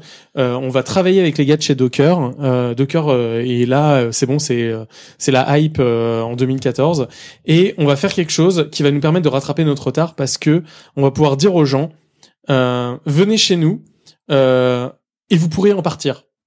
Et en fait, c'était ça la logique de Kubernetes. C'était venez chez nous, on est trop bon et on va pouvoir en sortir. D'ailleurs, juillet, on a les premiers commits euh, publics de Kubernetes et dès novembre, on a la première offre publique hébergée. Donc en fait, les gars savaient à peu près où ils allaient. Ils savaient qu'ils allaient héberger euh, leur bousin. Donc quand on dit c'est compliqué d'héberger Kubernetes, ouais, enfin les gars, ils y ont réussi en version 0.0, euh, point, point pas beaucoup. Et donc et donc en gros, euh, le, le, le truc c'était ça. Donc à l'heure actuelle, il faut parler compatibilité. Il faut parler de se dire, ok, on rattrapera, on rattrapera pas notre retard, mais on pourra être compatible. C'est-à-dire demain, on pourra avoir quelque chose où même si je vais chez un Américain, même si je vais chez quelqu'un d'autre, eh ben je reste dans un standard qui me permettra demain d'aller ailleurs. Si si j'utilise une base managée Postgre, que je reste dans du Postgre standard, euh, que je reste dans quelque chose de purement standard, je sais que demain je pourrais changer, que je pourrais aller chez quelqu'un d'autre ou l'héberger moi-même ou quoi que ce soit. Et donc, moi, à l'heure actuelle, j'ai plus envie de parler de compatibilité euh, et de se dire, on peut créer un écosystème où on a des gens qui parlent entre eux, qui ont un écosystème cohérent, commun et qui est euh, où il y a une saine euh, une saine concurrence en fait et où je me dis pas eh ben en fait si je vais chez quelqu'un euh, je, je reste maqué et je pense qu'en fait la plupart des ingénieurs qui vont dedans enfin en tout cas OHDH c'est ce qu'on a essayé de faire en permanence même si c'était pas marqué dans le cahier des charges tout ce qu'on a fait absolument tout on avait dans l'idée de se dire si un jour quelqu'un d'européen nous permet d'avoir les logiciels qu'il faut la scalabilité la sécurité etc on sera capable de sortir Et en fait, je pense que tout le monde le fait. Il y a personne quand on dit euh, les gens ils se maquent avec AWS. Personnellement, j'en connais qui sont maqués avec JS parce qu'ils font du euh, ils font du serverless et donc ils sont maqués avec JS. Ok, deal. Moi, je, il y a tout le monde qui fait du WASM maintenant, euh, enfin du WASM, euh, et donc euh, potentiellement on pourra aller ailleurs. Mais en fait, les gens ils sont pas maqués avec des produits purement d'un cloud provider. C'est rare en tout cas. Et surtout que, enfin, sur, sur les grosses migrations, c'est un sujet qui est pris très au sérieux. Donc, c'est-à-dire que ton sujet de dépendance technologique, tu l'adresses dès le début, dès que tu vas y aller. Donc là, il y a plusieurs stratégies. Donc, tu as des stratégies à la fois techniques et des stratégies financières qui consistent à dire mon coût de sortie sera de temps, je le lis sur la durée de mon projet. Enfin, tout ça, si tu veux, c'est- pas euh, ah je rentre dedans. euh, tu sais, c'est- C'est c'est pas euh, je descends dans le comment ça s'appelle Cendrillon là qui descend dans le dans le terrier du lapin blanc. Ouh qu'est-ce qu'il y a là-dedans? Ah ah, trop tard je me suis Alice. fait avoir. Alice, ouais. pardon. ouais, Alice. voilà donc ouais, ouais. donc donc donc c'est pas si tu veux c'est c'est pas ça. Les gens en sont conscients. Ensuite ce sujet-là de la dépendance, il faut que tu l'adresses au, re- au regard de- du dossier que tu traites. Si demain tu crées une application parce que tu fais un festival de la bière de 2022, ta dépendance, tu t'en fous parce qu'en 2023, ton festival il est fini. Oui. Si tu crées le RP, si c'est pour migrer le RP d'une entreprise qui a vocation à exister dans 50 ans, c'est un sujet. Donc ça va dépendre de ce que tu positionnes et de comment tu conserves ton application. Si ton application, tu dis elle a un cycle de vie court, c'est une application jetable qui a une durée de vie limitée dans le temps, tu peux accepter cette dépendance et te dire je, je, je ne prends pas le coût financier et technique de traiter cette dépendance, de, de chercher Oui. soit à traiter cette dépendance euh, d'une manière ou d'une autre. Mais si c'est quelque chose qui est vital pour l'entreprise, tu, tu vas l'adresser en fait. Ouais. Financièrement, Alors, Éco- économiquement, c'est un peu euh, genre du keynésianisme en mode euh, de toute façon demain on sera mort quoi. Mais juste quand même sur le lock-in, il y a quand même une chose qui est intéressante pour moi à, à se dire, c'est que on- en France, on aime beaucoup parler de vendeur lock-in, etc. Alors déjà, en quoi un Verac d'OVH ou une API Scaleway, c'est pas du tout lock-in est pareil. hein. Voilà, c'est c'est pareil. Je veux dire, c'est des produits propriétaires, donc on, on oublie. Mais surtout, moi au quotidien, les entreprises, là on parle, etc. On dit ouais, le lock-in c'est pas bien et tout. Il y a peu d'entreprises qui va dire ouais, euh, le lock-in, moi c'est un sujet. Je veux dire, beaucoup d'entreprises c'est déjà, euh, je veux des services qui marchent. Les premières choses à faire, je veux de la sécu, je veux voilà, euh, voilà, a une certaine, je veux de l'outillage, je veux du tooling. Après, on voit le lock-in. Le lock-in. Alors Kubernetes c'est une solution pour éviter une, en partie le lock-in, mais après il y a des services comme IAM ou des choses comme ça qui vont être purs, euh, purement liés au cloud, où ça va être full lock-in, malheureusement. Mais surtout, il y a beaucoup d'entreprises, et moi presque, dans si je devais créer ma boîte demain, peut-être que je serais dans ce cas où je me dis, si demain un Scaleway ou un OVH ou un acteur local me propose un produit qui me permet de bosser euh, trois fois plus vite que la concurrence, mais en full lock-in, c'est-à-dire c'est une stack propriétaire, c'est pas du cube, c'est un pass, un, je sais pas un truc, voilà, euh, bah comme même je sais pas Clever Cloud, c'est pur Mm. lock-in, je veux dire c'est un pass, ça n'existe pas en dehors de de Clever Cloud, mais peut-être que ça va me permettre de travailler trois fois plus vite que la concurrence. Et ben moi c'est ok, deal. Je veux dire, Il de- faudra quand même que tu l'apprécies au regard de ton dossier, et Bien de- sûr. de ta criticité. oui c'est ça. Mais mais, mais c'est un choix, c'est un choix, c'est des, des pour et des contre. un choix Mais, clair. mais au final, le, le, le lock-in, en effet, c'est un sujet, mais c'est pas forcément pour moi le sujet principal. Ou déjà, pour moi, le- le- moi, ce que je veux en tant que tech, c'est déjà un produit qui marche, que je peux faire marcher, on va dire, et avec ce que je veux, comme on va dire, j'ai un certain nombre de contraintes de sécurité, d'outillage, etc. que, j'ai, on va dire. Je, si j'ai pas ça, je peux pas travailler. Donc, déjà, il me faut ça, et ensuite, on voit pour le lock-in. Donc, là euh, en fait, si, si on revient au début, c'est que toi tu considères que ta souveraineté à toi, c'est de pouvoir travailler. ouais, déjà. Et C'est, c'est, c'est, en fait, si on revient, donc euh, comme ça, hop là, on essaie de reboucler au tout début, c'est que la souveraineté, euh, toi, c'est pas la souveraineté d'un État, c'est la souveraineté d'une entreprise. C'est déjà quelque chose de différent. Et la souveraineté de ton entreprise, c'est d'être capable de faire. C'est-à-dire que si jamais demain je te donne euh, deux, euh, deux machines, euh, deux qui me suffit, est-ce que tu fais tourner ta boîte? Bah non, et surtout, c'est exactement ça. Moi, je- euh, si je dois lancer ma boîte startup française, demain je crée mon entreprise, je vais pas m'amuser à me tirer une balle dans la jambe pour la beauté du geste et du, euh, du cloud souverain. Clairement. Parce que Ouais. toi, toi, t'es une entreprise privée dans ce cas. C'est ça, je suis une entreprise T'es pas privée. l'État et donc je suis pas un État. Mais l'industriel de l'État, c'est pas. souvent, il va y avoir de la critique parce que les entreprises françaises, on va dire, doivent être sur des clouds français. C'est quelque chose qu'on Bon, voit on très voit souvent. tout le temps, ça. Voilà. Alors qu'au final, pourquoi je ferais ça? Et je sais pas, pour être honnête, si on aurait l'écosystème de start-up, de licorne, de tout ce qu'on veut, qu'on a aujourd'hui en France, si ces entreprises-là seraient parties sur des acteurs locaux. Pour moi, moi, c'est ce que je pense. Le cloud, c'est un vrai gain, c'est-à-dire c'est un vrai, euh, c'est un outil super puissant pour euh, créer des boîtes, lancer des produits, euh, créer de la valeur. Et si je veux faire ça aujourd'hui, c'est très difficile de le faire de manière efficace sur des acteurs français. Bah alors après, je te donne un autre exemple, hein, c'est que la plupart des licornes dont tu parles, euh, des, des acteurs etc., ils avaient leur infra en propre en fait. Et euh, c'est en fait en vrai, euh, je pense que c'est l'inverse, c'est que si les gens étaient partis sur le cloud, on aurait plus de licornes aujourd'hui et on aurait plus de boîtes euh, de boîtes euh, cool. Pe- Peut-être, mais après les licornes Mais que je connais, beaucoup sont sur euh, quand même du, euh, enfin, du Amazon, du Google, euh, du Microsoft. À généralement. l'heure- à l'heure actuelle. À l'heure actuelle, c'était- pas le cas- C'était pas le cas avant, mais la nouvelle génération, on peut dire. euh, Ah mais justement, ils sont, tous, ils sont tous vendus. ils sont tous dans le cloud et euh, clairement, c'est super efficace. Vraiment, c'est. que si tu veux les, les critiques permanentes, enfin, moi j'invite ceux qui font les critiques permanentes à, à venir nous expliquer comment on fait. hein. Moi j'ai pas de, pas de problème. hein. Mais euh, quand on a des, jeux- enfin, quand on est une grande entreprise française qui annonce un deal avec un cloud provider euh, américain, on, a toujours des gens qui viennent critiquer ce, ce, ce fameux deal, des personnes qui n'ont jamais traité de gros dossiers de migration cloud, des personnes qui ne connaissent pas le dossier, qui ne connaissent pas son contenu, qui ne connaissent pas ses contraintes, et qui viennent insulter la centaine d'ingénieurs qui a travaillé dessus pendant un an pour arriver à cette conclusion technique, en disant, les gars, vous êtes des glands. Moi, du haut de mes 4 VM, euh, mes 4 VM chez OVH, je vais vous expliquer comment on fait. Vous auriez dû savoir que vous auriez pu tout mettre là-bas. C'est- C'est c'est- c'est agaçant un peu ces critiques parce que Attends, eh, je connais Bash, je sais que t'as pas besoin de Kubernetes. Ouais, ouais. Un- un- inscri- inscri- non mais Désolé, désolé, c'était trop facile. un script bash et on aurait effectivement migré tout le SI de Peugeot euh, dans VH au lieu d'aller chez AWS. Mais surtout, là, tu parles des grands groupes Peugeot, SNCF, etc.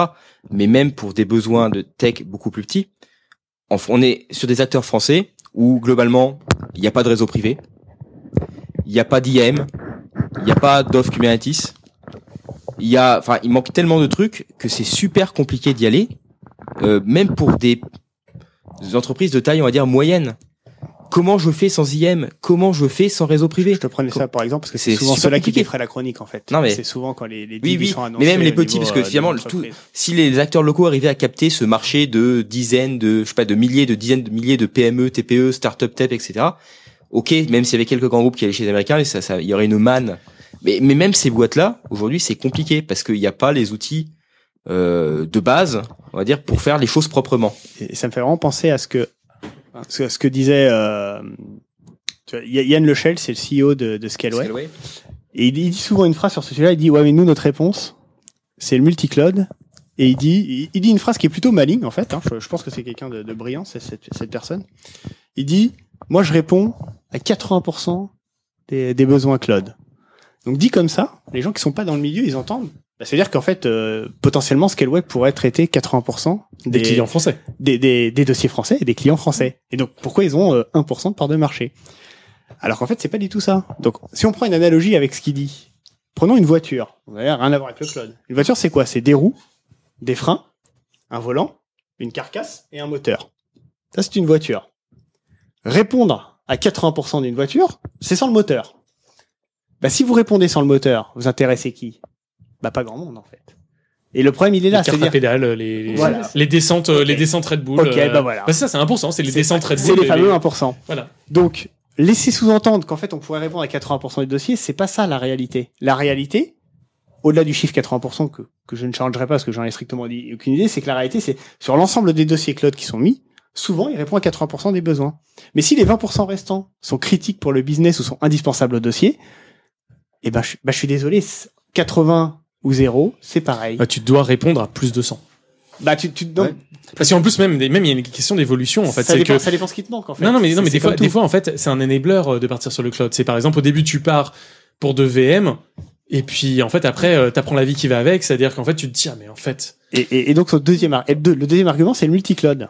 Alors moi, j'attends toujours quelqu'un qui vienne me montrer, comme ça, de manière concrète, comment je fais pour prendre les réseaux privés euh, chez OVH avec les Security Group, le cube manager chez Scaleway, les bases de données chez un autre acteur, et puis le stockage chez Exa- Exos. Ça, si tu veux, je te montre demain, hein, y a pas de problème. hein. Voilà. Alors donc, tout Alors, alors, il y a réparti comme tel ça. scale d'un côté qu'on nous dit, en effet. Non, mais même, non, mais en vrai, avec du cube, je te le fais assez facilement. Oui, Bah, mais non mais tu alors- peux pas stocker Ah, tes ouais. données quelque part et les processer ailleurs. Bah, si. Non mais une base de données transactionnelle, ton stockage bloc, il va pas, tu vas pas avoir un stockage bloc de ta base de données, par exemple Postgre. qui Non, non, être- non, non, mais ça, ça, je suis d'accord, mais ton stockage, non, mais en fait, en vrai, ce qu'on veut, c'est du traitement local, c'est des choses comme ça. Non, mais donc- C'est avoir, avoir, avoir Alors, du chiffrement entre clusters. J'entends. Donc toi, tu vas prendre des VM, installer un cube et te substituer au cube manager. Mais moi, je te non, parle- non, non, non, non, non, un cube, un cube manager, un cube manager où dedans je vais mettre, euh, alors je sais plus quelle est la technologie euh, qui euh, qui me euh, qui me fait en sorte d'avoir un VPN. Et en fait, je vais Tu mets du mesh, quoi. Tu mets du mesh, tu mets un, euh, Voilà, je vais j'ai du donc, mesh. tu, mesh- tu prends, tu prends quel IAM alors?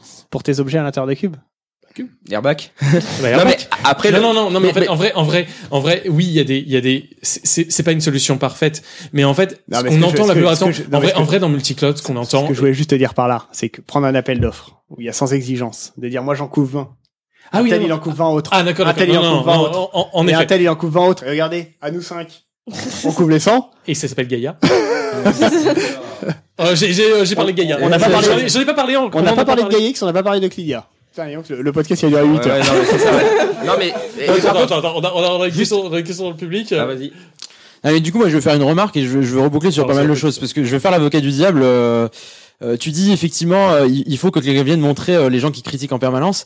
Et en fait, euh, pour reboucler et faire un lien avec tout ce qui s'est dit aussi, hein, euh, tu dis euh, ouais, mais le problème, euh, c'est que euh, en fait, le fond, c'est qu'une une façon d'avancer dans, ce- dans, tout ce- dans toute cette affaire, c'est de se positionner sur un marché euh, qui sera un nouveau marché, euh, quelque chose de où on sera le leader, etc. Donc en fait, ça nous pousse à créer de nouveaux produits, de, de nouveaux besoins, de nouvelles technologies, etc. Euh, un truc intéressant qui a été dit aussi, c'est euh, ouais, mais c'est pas nous qui finançons, c'est pas nous qui développons euh, ces technologies. Elles sont développées souvent dans d'autres entreprises. Euh, Kubernetes est un exemple. On pourrait se poser aussi la question de la souveraineté, euh, utiliser une technologie comme comme Kube. Euh, qui est développée par Google, qui est maintenue par Google, où euh, bon, la CNCF est derrière ça, mais Non, c'est, plus IBM aujourd'hui hein, qui maintient. c'est IBM, CNCF. IBM qui a euh, racheté bah, Core, qui a racheté Red Hat, qui avait racheté CoreOS. Il y a un petit groupe, euh, pas toujours clairement identifié pour les, les clients, En fait, maintenant, il n'y a plus personne. de qui s'en occupe. Et il y a même des questions. euh, Est-ce que Google un jour euh, maintiendra un, un couple qui sera meilleur que euh, que les euh, que les cubes managés euh, par les autres, etc. Bon, ça c'est des sujets. Euh, donc notamment vis-à-vis de la question de souveraineté. Et moi, ce que j'ai envie de mettre dans la balance, c'est on dispose en France de la Commission européenne. On est tous dans l'Union européenne et l'Union européenne c'est un peu plus fort que juste un petit pays. Donc il y a la commande de l'Union européenne, la commande de la Commission européenne. Il y a des appels à projets, un Next Generation Internet qui finance le cœur des, des prochaines technologies Internet, WireGuard. On en a, par- on a parlé de Tescale, la technologie cœur de WireGuard. La technologie cœur de Tescale, c'est WireGuard. Euh, WireGuard, c'est développé, par- c'est financé par la Commission européenne, euh, partiellement. Mais on, on s'en est pas saisi plus que ça. C'est dommage. Euh, donc toutes ces toutes ces technologies là, toutes ces pièces, on en a, on fabrique des choses en IPv6 et tout. C'est un sujet qu'on n'a pas du tout abordé. Et les hyperscalers euh, sont pas toujours des bons élèves sur euh, sur ces questions-là d'ailleurs. Euh, Ouais, quelqu'un qui peut en parler. voilà, bon GCP surtout. hein. Euh, du coup, du coup, c'est un peu dommage parce que en fait, souvent on dit, euh, il y a des gens qui disent, euh, bon bah, euh, les États-Unis c'est ceux qui fabriquent et l'Union européenne c'est ceux qui régulent. Mais on peut pas réguler euh, sans qu'on fabrique un Chinois, c'est ceux qui copient. Il manquait Ouais. la fin de la phrase. J'ai pas voulu la faire celle-là. La phrase complète, c'est ça. Non, mais c'est, c'est Et donc, et donc ma question que j'amène là en fait en tissant tout ça, hein, c'est est-ce que finalement, avec ces technologies-là qui sont là dans un coin, qui attendent d'être en fait assemblées pour faire quelque chose, ces nouveaux marchés qui attendent d'être atteints, est-ce que tout le monde a besoin d'un cube? Est-ce que tout le monde a besoin de, à, tous ces besoins-là en fait? Est-ce que les, usages auxquels on répond, ils, peuvent pas être conçus différemment? Est-ce qu'on peut pas s'organiser différemment? Est-ce qu'on peut pas mutualiser différemment? Gaia X, l'idée des data space, euh, bon, c'est une idée qui est très, qui, est- qui a du sens dans l'Union européenne, mais jusqu'où on peut la pousser? Comment on peut s'en saisir réellement? L'idée de faire tourner des Nextcloud dans partout, euh, dans tous les pays membres de l'Union européenne, c'est une idée intéressante de faire de la fédération. Est-ce qu'on peut en faire une réalité ou est-ce que c'est un- c'est Bah, illusoire Est-ce que, est-ce que tu as envie de faire tourner du PHP, quoi enfin, c'est... Non mais j'avoue, mais après ils ont du Rust maintenant. Attention. Oh, bah, Rust plus PHP, genre best combo ever. Les quoi, FFI ça existe. Non mais oui, non mais non mais c'est, c'est extrêmement bien ce que tu as dit et, euh, et c'est vrai que l'Union européenne pour le coup a fait quelque chose d'un peu différent, c'est qu'elle a investi dans les technologies de demain. Euh, donc du IPFS, ça fait genre mille ans qu'ils en parlent et qu'ils en font, etc. Mais même on peut parler, enfin en fait il y, a- il y a eu plein d'acteurs. Nix. euh, hum On peut parler de Nix. oui, non mais c'est c'est- non mais c'est vrai et c'est vrai que malheureusement l'État français n'a pas fait ça et, euh, et en fait en gros je pense que l'Union européenne était un bon exemple euh, pour dire ce qu'a mal fait l'État français. Euh, c'est c'est plutôt comme ça en fait que je le fais, c'est-à-dire que elle n'a pas investi dans les technologies de demain. Et que par exemple bah, sur Kubernetes, bah, j'aurais bien aimé avoir des gens, des corps contributeurs euh, payés par l'État français, euh, c'est d'avoir d'avoir un cloud euh, perdu au fin fond de je sais pas où euh, de l'État français avec des gars qui font du Kubernetes euh, installé avec du Nix si jamais vous avez envie. Et euh, et euh, et fait et, et qui tourne quoi en fait. Est-ce qu'il faut un ministre du digital en France pour organiser Ah, tout alors, ça? perso- perso- personnellement, je connais que deux métiers qui sont digitaux, c'est pianiste et proctologue. Donc, euh, Merci. je n'y connais rien. Bonne. Il y a les, les, les vélotypes, euh, ceux qui tapent les, les rapports très vite. Et donc, donc, donc, pour répondre à ta question sur l'Union européenne, c'est ce qui est, qui est en fait assez intéressante. Est-ce que l'Union européenne aurait euh, l'échelle financière suffisante pour construire ça? Très probablement. Maintenant, la question, euh, la question de fond. Je me- ouais. La, la- la question de fond, c'est que Faut ce pas oublier regard que le premier budget européen, c'est l'agriculture. hein. Voilà. Enfin, tu sais, genre, il Non, faut mais- pas oublier ça. hein. à- à mettre, des, mettre quelques milliards d'euros à l'échelle de l'Union européenne, si tu veux, c'est c'est pas réaliste de débloquer des milliards d'euros. Par contre, quand tu dis ça, tu, re- tu regardes ce sujet à l'échelle de l'Union européenne avec un œil français. Mais l'Union européenne, c'est plein de pays. Et si tu as discuté avec un Allemand, il va pas du tout faire ta remarque. Et lui, il est pas du tout sur le même sujet que toi. Et lui, son sujet, c'est pas du tout de, son sujet, c'est clairement pas de savoir est-ce que je vais faire un cloud allemand euh, qui va être compétiteur? Non, non, mon, il va te dire, moi, en tant qu'allemand, mon sujet, c'est d'avoir les meilleurs outils industriels pour continuer à vendre des voitures aux Américains ou aux Chinois. Et donc, toi, ta sensibilité française, eh ben, tu vas pas la retrouver dans les autres pays. Et ce que j'ai pas dit tout à l'heure, en fait, sur l'histoire du cloud de confiance, qui été annoncé entre Google et Thales, c'est qu'en fait, Google, il passe d'autres deals dans d'autres pays. Et donc, ils ont passé un deal en Allemagne avec T-Systems, ils ont passé un deal en Espagne avec, j'ai mangé le nom parce que je me rappelle plus, mais l'équivalent de, D'ailleurs, l'annonce a été faite en même temps, je crois. D'ailleurs, Le- en tout cas, je me souviens de la diapo où ça, ça a parlait été fait de à peu près en même temps, mais par contre, ce ne sont pas du tout les mêmes offres, en fait. Oui, mais, mais en tout cas, ça a été fait. Enfin, je me souviens qu'il y avait Parce que, Allemagne, euh, voilà. France. Pourquoi euh, Parce qu'en fait, on n'a pas la même sensibilité. Donc, l'offre française, parce que, on pourra rentrer plus dans le détail tout à l'heure, mais en gros, ce qu'elle qu'elle vise à dire, c'est qu'elle apporte une, une certaine, on va dire, un cloud de confiance. Les Allemands, leur offre, en plus, ça tourne sur la technologie Thales, hein, d'ailleurs, euh, Coco- Cocorico, mais leur offre, c'est quoi? C'est une offre d'externe, de euh, hold your own key. Voilà, alors, j'essaie d'expliquer. En gros, c'est quoi? Il y a une externalisation des clés de chiffrement, et les clés du chiffre, de chiffrement sont toujours gé- gérées de manière externe, mais utilisées par le cloud provider pour chiffrer les données des clients. Donc eux, ce qui les intéresse, c'est juste de se protéger, entre guillemets, comment je peux euh, m'assurer la confidentialité de ma donnée avec un système de clés externe. Et donc on n'a pas la même sensibilité, quoi. Donc il y a une agence européenne qui s'appelle l'ENISA, qui essaie de mettre un peu tout le monde d'accord. C'est un peu l'ANSI de l'Union européenne, ils essaient de mettre un peu tout le monde d'accord. Ce qui va se dessiner vraisemblablement, c'est qu'il y aura deux niveaux de cloud de confiance équivalents au niveau de l'européenne. Il y a un peu ce qu'on va faire en France, qui sera le plus haut niveau pour le plus critique, et puis le, ce que font tes systèmes euh, avec euh, le rôle du. D'ailleurs, cette offre-là, bah nous on va la, on va la, on la lance aussi dès cet été, parce que du coup euh, c'est pas, c'est nos technologies, c'est pas super compliqué à construire, et donc du coup on la lance aussi cet été. Bah, c'est mais ça d'être souverain, c'est que tu arrives à lancer un truc parce que les Allemands te l'ont payé.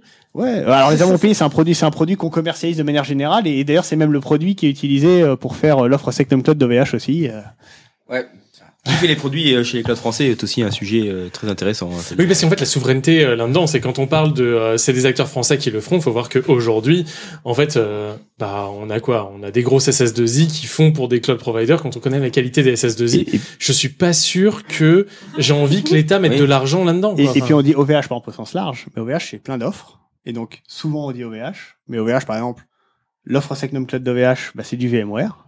Donc euh, du coup c'est une licence logicielle VMware américaine, ils font tourner sur des serveurs OVH. Ils ont une offre Anthos Disconnected, donc là c'est du logiciel Google. ont se- une- tiens, tiens, j'aimerais bien maintenant parce qu'on n'en a pas trop parlé.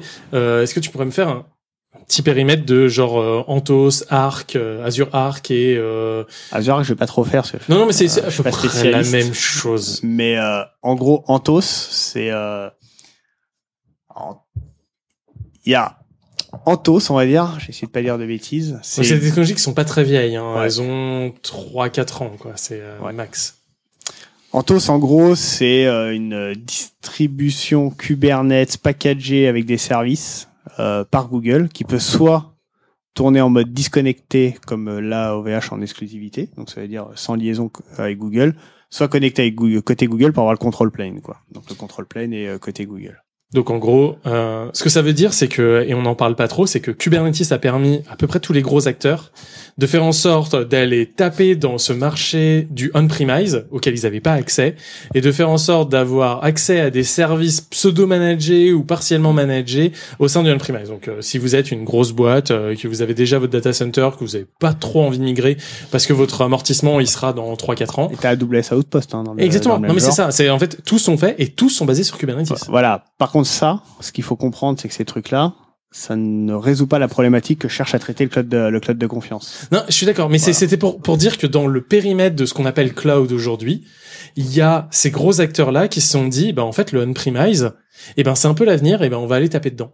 Et on va aller taper dans cette part-là, ça veut dire que je vais pouvoir euh, donner à mes développeurs euh, des S3 qui marchent, je vais pouvoir, parce que faut voir, enfin, moi, à chaque fois que j'interviens dans des boîtes, donc on peut dire euh, Kubernetes c'est compliqué, etc. Moi, j'interviens dans plein de boîtes qui ont euh, du on-premise, et à chaque fois, la problématique quand j'amenais du Kubernetes, c'est qu'en fait, ils avaient 15 ans de retard, mais en interne. Même 15 ans de réflexion, c'est que pas de stockage distribué, pas de stockage euh, de disque dur, hein, enfin pas de stockage distribué, pas de stockage objet, encore moins, pas de euh, pas de VM as a service, aucune APIisation, rien. Et donc forcément, quand on arrive et qu'on dit, bah, en fait Kubernetes, il est capable de euh, scaler, d'aller provisionner des des, des disques durs, d'aller euh, d'aller auto-scaler, d'aller se déployer, etc., etc. Bah, clairement, on a un problème. Et on a un problème même de culture. Et en fait, le problème à l'heure actuelle, c'est que ce problème de culture-là, on aurait pu y répondre. On aurait pu avoir des boîtes qui répondent à ces problèmes-là, à toutes ces boîtes-là. Euh, je vais citer, mais vraiment, toutes les grosses boîtes du 440 qui ont à peu près ces problématiques-là. Et ben non, ces problématiques-là, en fait, même si elles étaient françaises, elles sont répondues aujourd'hui par des boîtes américaines avec du Anthos, avec du Arc, euh, avec du Azure, etc. Et je trouve ça malheureux. Enfin, moi, ça fait des années que je dis que il aurait fallu aller vers cette. Enfin, tu vois, on a, on a perdu encore un autre truc. C'est-à-dire qu'il y avait le cloud, il y avait le cloud hybride. Hybride, ça veut pas dire d'être sur du multi-cloud. Hein. Du hybride, ça veut dire d'avoir un peu sur du on-premise et un peu en débordement sur du cloud. Ça, on l'a reperdu encore une fois. Enfin, j'aurais pas, à force de perdre des batailles, c'est Enfin, c'est un peu normal de perdre la guerre, quoi. C'est euh, une histoire de vision aussi, comme tu dis. On a beaucoup d'acteurs qui viennent aussi du monde euh, du telco, du hardware, etc. Et qui a un monde quand même qui est assez différent du cloud. On fait pas euh, du hardware comme on fait du software, mais les deux sont liés. Bien sûr, il y a toujours besoin des deux. Mais par contre, c'est deux métiers différents. On voit avant tout qu'on peut déployer un peu partout. Et nous, on avait beaucoup d'acteurs, moi c'est ce que j'ai j'ai vu traditionnellement, qui venaient plus du euh, voilà de ce monde euh, telco, etc. Et qui ont eu du mal à se dire, ok, on va faire des choses avec, comme tu dis, API first, on va faire du tooling, on va faire euh, toujours besoin du hardware. Il est toujours intéressant. Comment enfin voilà sur les consommateurs mais parce que les clients attendent, ce qui sera exposé aux clients, c'est pas ça. Ça va être la couche software. Et on a eu beaucoup, beaucoup, beaucoup de mal en France à comprendre ça, je trouve. Si, si je peux me permettre une remarque, moi je vous demande votre avis sur ça. On parle de Software Defined Network, on parle de Software Defined Wide Access Internet, SD1, SD euh, ce qu'on veut, Software Defined Data Center parfois, bon pour les, plus grands fous. Euh, Il y a un truc qui est, sorti euh, depuis des années, hein, P4, qui permet de définir des paquets au niveau hardware. Google tourne, je crois, et est-ce qu'on va savoir se saisir de ce genre de technologie de redéfinir la fabrique entière réseau de... Alors, je sais pas si on va le saisir. Je m'étendrai pas plus sur le sujet, mais euh, pour avoir coup euh, dans le cadre de ce de ce le- plus loin. Vas-y, en termes de. Alors, pas, je pense que pas tout. Enfin, après, j'ai pas l'expérience des grosses grosses boîtes. Je suis plus dans les petits réseaux. Je pense que les gros gros réseaux comme du OVH ou du, ils sont déjà sur un pseudo SD, euh, enfin Software Defined Network. Euh, après, euh, un pseudo. J'ai bien euh, fait un Non, mais justement, c'est peut-être ça le truc, c'est que c'est un pseudo euh, ou pas, quoi. Enfin, c'est. Mais c'est que euh, oui, il faut que quelqu'un s'empare de s'empare ou euh, et que quelqu'un le fasse. Et de toute façon, c'est le premier qui va lancer le truc euh, qui va faire suivre tout le monde. Hein. Euh, C'est un peu toujours comme ça que ça se fait. Nexedi c'est le faire. Hein. Nexedi c'est vendre du SDN aux autres. Je disais Nexedi c'est vendre du SDN aux autres, hein, c'est français. Euh, ils ont ils ont une boîte qui s'appelle Rapid.space. Ils vous vendent des des morceaux de rack. Ouais. Monsieur Jean-Paul Smet. Ouais, mais, mais Il vient de la maison. Mais ra- rapide.space, moi j'ai un peu regardé l'offre et souvent on voit, c'est vrai qu'on voit beaucoup, oui, rapide.space, euh, c'est un concurrent potentiel à des GAFAM et tout. Mais en fait, je regarde l'offre, c'est, bah, j'achète un VPS. Non mais c'est ça. J'ai jamais dit qu'ils étaient concurrents aux non, mais, non mais, non mais mais- souvent ils, sont, ils se positionnent comme ça. Et moi en fait je, je comprends. Moi j'ai- je, je vois même pas du scale en fait. Si tu veux, c'est la fameuse phrase de Jean-Paul Smith qui répète à tire larigot euh, à toutes les réunions où il va. Je défie quiconque euh, de me montrer que euh, j'ai pas l'ensemble des offres euh, du même catalogue que Cloud Provider. Bah, si tu nous écoutes, euh, défi relevé. Hein. Non mais c'est moi clairement allez demander on- souvent on dit euh, les ingénieurs euh, dans les boîtes françaises qui sont sur, sur des acteurs américains euh, c'est des gros guignols ils comprennent rien à la vie ils, voilà on- euh, ils sont c'est comme tu- comme on disait tout à l'heure c'est des vendus et tout. Mais allez leur parler euh, on n'a jamais bouffé personne en fait. Et, euh, et clairement il y a des vraies raisons. Et sur qu'est-ce qui nous manque et moi je le vois dans, même dans les sociétés de services etc il y a une vraie volonté d'aller sur du local. Tout le monde teste vos offres. S'il y a des gens des cloud providers français qui, qui, qui écoutent ce podcast tout le monde Tout le monde teste. étudie vos offres. tout, mais même tout le monde les teste. Et si on va pas dessus, c'est qu'il y a des raisons. Ouais, non mais moi je connais des gens, ils font, ils sont en contact avec les commerciaux de tous les clouds, ils testent tous les produits, etc. Ils attendent de pouvoir y aller. Aujourd'hui, c'est pas possible. Mais il y a la volonté, la volonté est là, vraiment, vraie raison Super technique. important. C'était là-dessus. Souvent, on entend comme argument euh, des cloud providers français. Tiens, ouais, mais moi, j'ai pas été sollicité sur tel appel d'offres. Ce qui est très certainement vrai. Mais c'est pas pour autant que vous n'avez pas été étudié, en fait. Et ce qu'il faut comprendre, c'est que des cloud providers européens, je crois qu'il y en a. Sinon, euh, bah, janvier, tard. On n'a pas le temps de faire le dossier. Un premier tri. Et donc, je vais prendre un exemple très précis. Si mon dossier, c'est de la VM sur des réseaux privés, bah oui, je vais pas, je vais pas appeler Clever Cloud. Évidemment que je vais pas l'appeler. Ça veut pas dire que je l'ai pas étudié. J'ai regardé, ils ont un pass public, je ne vais pas les appeler. Si, si le dossier suivant que j'ai, c'est un pass public, même s'il y a des choses en écart, mais si, si l'offre correspond à 0% de mon cahier des charges, je ne vais pas. Est-ce que du coup, euh, cette partie-là. Bien sûr que non. Que non. Plusieurs marchés le cloud. Si demain je veux faire du bare metal en France, j'ai ce que je veux.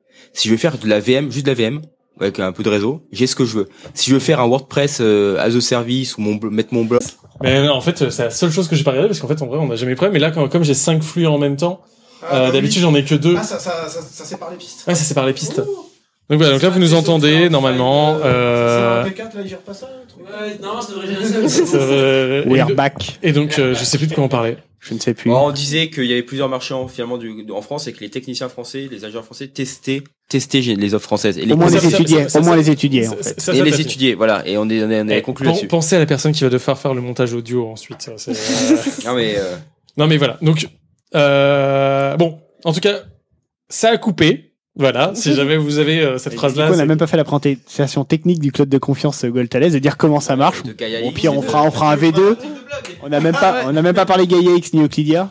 Ah, purée. Non mais c'est- ce sujet. C'est un sujet qui peut durer des heures. hein. Ouais, mais Claude- dans la picture, c'est important parce qu'à l'époque de C2, que j'ai refait historique tout à l'heure, effectivement, je l'ai oublié. Faut pas oublier qu'à l'époque de C2, peu de temps après, est sorti Gaia X. Pas EC2, hein, C2. C2. Donc, euh, des, des cercles C1, C2, C3 de Mounir Majoubi. Peu de temps après, est sorti l'initiative Gaia X d'initiative allemande, qui a créé une sorte de petit conflit politique euh, sur la vision entre la France et l'Allemagne, à laquelle la France s'est rattachée. Et je, je, je reste intimement persuadé que ça a mis un petit couteau de plus euh, dans le dossier C2, quoi. Faut jamais suivre les Allemands. C'est... Non mais c'est vrai, non mais industriellement, à chaque fois, on s'est planté quoi. Enfin, euh, oh bah oui, euh, le le fighter, euh, le l'Eurofighter Typhoon, super Il réussi. y a eu, donc. il y a eu une initiative. Enfin, le. Alors là, j'ai pas toutes les billes, donc euh, je vous inviterai à regarder ou on pourra faire des recherches si on, on fait la suite. Le, je crois que l'Allemagne a fait avec Dutch Telecom une initiative un peu style cloud de confiance. euh, je crois que c'était avec Azure, un peu en mode euh, déconnecté, réinstallé à côté, qui a été, il me semble, un échec commercial parce que du coup le surcoût était euh, beaucoup trop élevé et du coup. euh, C'est ça, on n'a pas, euh, on, peu de clients. on n'en a pas parlé, mais oui, le coût euh, de ces euh, de ces mesures pour se protéger de tout est quand même très très très important. Là, ce qui est fait, moi je suis pas financier, hein, mais ce qui est fait, c'est que que c'est dans le but que ça reste euh, dans, dans le but que ça reste non significatif. En fait, le problème c'est que t'es face à un trade-off. Si tu fais quelque chose de significatif, les gens ils vont chercher à splitter leur SI pour en mettre le moins possible dedans et donc mettre ce qu'il y a les contraintes et donc ça fait moins de business. Si tu mets un coût qui est pas significatif, ils vont pas se poser la question de détricoter leur data, leur SI, ils vont tout prendre et mettre dedans si t'as un écart coût qui est relativement faible. Donc c'est ça un peu le trade-off. Donc là, je, je sais qu'on le niveau business plan, euh, la finance chez nous, enfin ceux qui ont qui ont décidé toutes ces choses-là, ils ont fait qu'il y a un écart, en sorte que par rapport au prix public, il y a un écart qui soit relativement faible. Et c'est vrai que tu parles là de coût. Je vais, euh, il faut qu'on, enfin, ça fait déjà un gros podcast pour le moment, mais euh, il y a un truc aussi qu'on voit assez souvent quand on parle de euh, des, des clouds, etc. C'est euh, non mais moi avec une VM chez OVH, je fais trois fois moins cher, x fois moins cher, mille fois moins cher. Ouais. et en fait, il faut voir qu'on peut- enfin, on compare pas des choux et des carottes, quoi. Enfin, c'est, c'est, on ne compare pas la même chose. Euh, c'est-à-dire que Faut même, même d'ailleurs, même d'ailleurs, il ne faut pas, hein. ouais, voilà, et il ne faut même pas comparer un cloud provider et un infogéreur. Ça n'a pas de sens. Et surtout, si tu veux vraiment faire une comparaison, tu peux faire une comparaison, mais il faut l'apprécier à l'ensemble du dossier. Et donc, l'ensemble du dossier, ça n'est pas le coût de ma VM. Ça, c'est un coût. Mais dans ton dossier, tu as potentiellement de la formation, tu as potentiellement des ressources qui vont opérer ton système et donc ont un coût d'opération. Le, coût- le coût de, de, de, de- d'acquérir- enfin, pour acquérir de nouvelles T'as un coût ressources. de migration, t'as as tous ces éléments-là à prendre en compte. Et donc, dire euh, ma VM de CPU 4 Go RAM, elle me coûte 4 fois moins cher ch- que chez, chez OVH que chez AWS, peut-être. La fin de ton dossier, c'est peut-être que tu seras plus cher chez OVH que chez AWS, ou peut-être que tu seras deux fois moins cher chez OVH que AWS, ou peut-être l'inverse. On ne sait pas, parce que ça doit s'apprécier à l'ensemble du dossier. Et l'ensemble du dossier, le coût de la VM, ou le coût du CPU, ou le coût du stockage, ça n'est qu'un élément parmi d'autres. Bah, Surtout si tu dois redévelopper des services en interne. Alors, Parce que c'est ça qu'on oublie. encore plus, C'est si moi une VM. Moi une VM ça me sert à rien. Je je fais rien avec une VM. Par contre une VM, euh, moi je veux de l'autoscanning, je veux qu'elle, euh, je veux une offre cube dessus, je veux du réseau, je veux. C'est même pas du cube. Je Non, veux mais- que euh, mon Oui, service voilà. il soit tout le temps up, qu'il soit migré voilà, automatiquement. Et- et- enfin, je veux des snapshots, je veux des- du- je veux des de la fonctionnalités métri- réseau, je veux de la métrologie, je veux. Ouais. euh, Et en fait, la VM, pff, je, je m'en fiche. Je veux dire, c'est c'est même pas, c'est c'est même pas ce que je regarde en fait aujourd'hui. C'est c'est comme si pour évaluer vraiment c'est- comparer le coût du C'est comme si pour évaluer ah, mon coiffeur, je moins regardais euh, la marque de ses ciseaux quoi. Enfin et que je disais bah moi je peux m'acheter mes les ciseaux et donc euh, bah je suis moins cher que d'aller chez le coiffeur. c'est- c'est c'est comme si tu fais, euh, parce que je sais que tu es indépendant, donc c'est comme si tu dis, euh, tu compares deux TJM. Alors, tu peux comparer deux TJM de deux personnes, donc tu te dis, oh putain, regarde, lui, il est deux fois plus cher que l'autre, mais bon, si pour faire le même travail, il met cinq fois plus de temps, euh, Ah ouais. à la fin, euh, ton truc, tu l'as payé plus cher, donc... Euh, Mais mais mais mais, mais t'as eu l'impression Et- d'avoir plus de mais- temps de quelqu'un. Et surtout, le cloud, comme je le disais tout à l'heure, c'est un vrai accélérateur pour euh, les entreprises en productivité. Et en fait, des fois, on va acheter un service plus cher, c'est-à-dire que notre cloud provider va nous coûter deux fois plus cher. Par contre, comme tu, comme vous dites, je vais, le cloud va, par- va permettre de faire travailler mes équipes quatre fois plus vite, six fois plus vite. Et donc, alors que si je vais sur un cloud qui n'a pas les fonctionnalités, bah ok, ça me coûtait moins cher, mais je vais euh, travailler beaucoup plus lentement et au final, ça me coûte plus cher parce que ce qui coûte cher, c'est la masse salariale aussi. Après, On la question, c'est est-ce que tu as la compétence en interne pour gérer, par exemple, un Q ou gérer, euh, enfin, prendre une VM et faire tout toi-même? Ou est-ce que tu pas la compétence en interne C'est pour et ça qu'il y a des indépendants. Non, mais ça, c'est ça. tu- tu- Ce que tu bah, touches du doigt, c'est une excellente question. Parce que par exemple, si tu prends chez AWS, AWS RDS, si tu regardes la base de données managée, la base de données managée, c'est à peu près une fois et demi le coût de la VM sous-jacente. C'est à peu près ça. C'est à peu près 150% du prix. Donc tu considères que le coût de management de Postgre, enfin si tu prends euh, Mm. un RDS Postgre, il est environ de 50% de tes infras. Donc maintenant, si tu une, euh, une ça, ça peut se calculer et ça peut être aussi intéressant de ne pas l'avoir managé.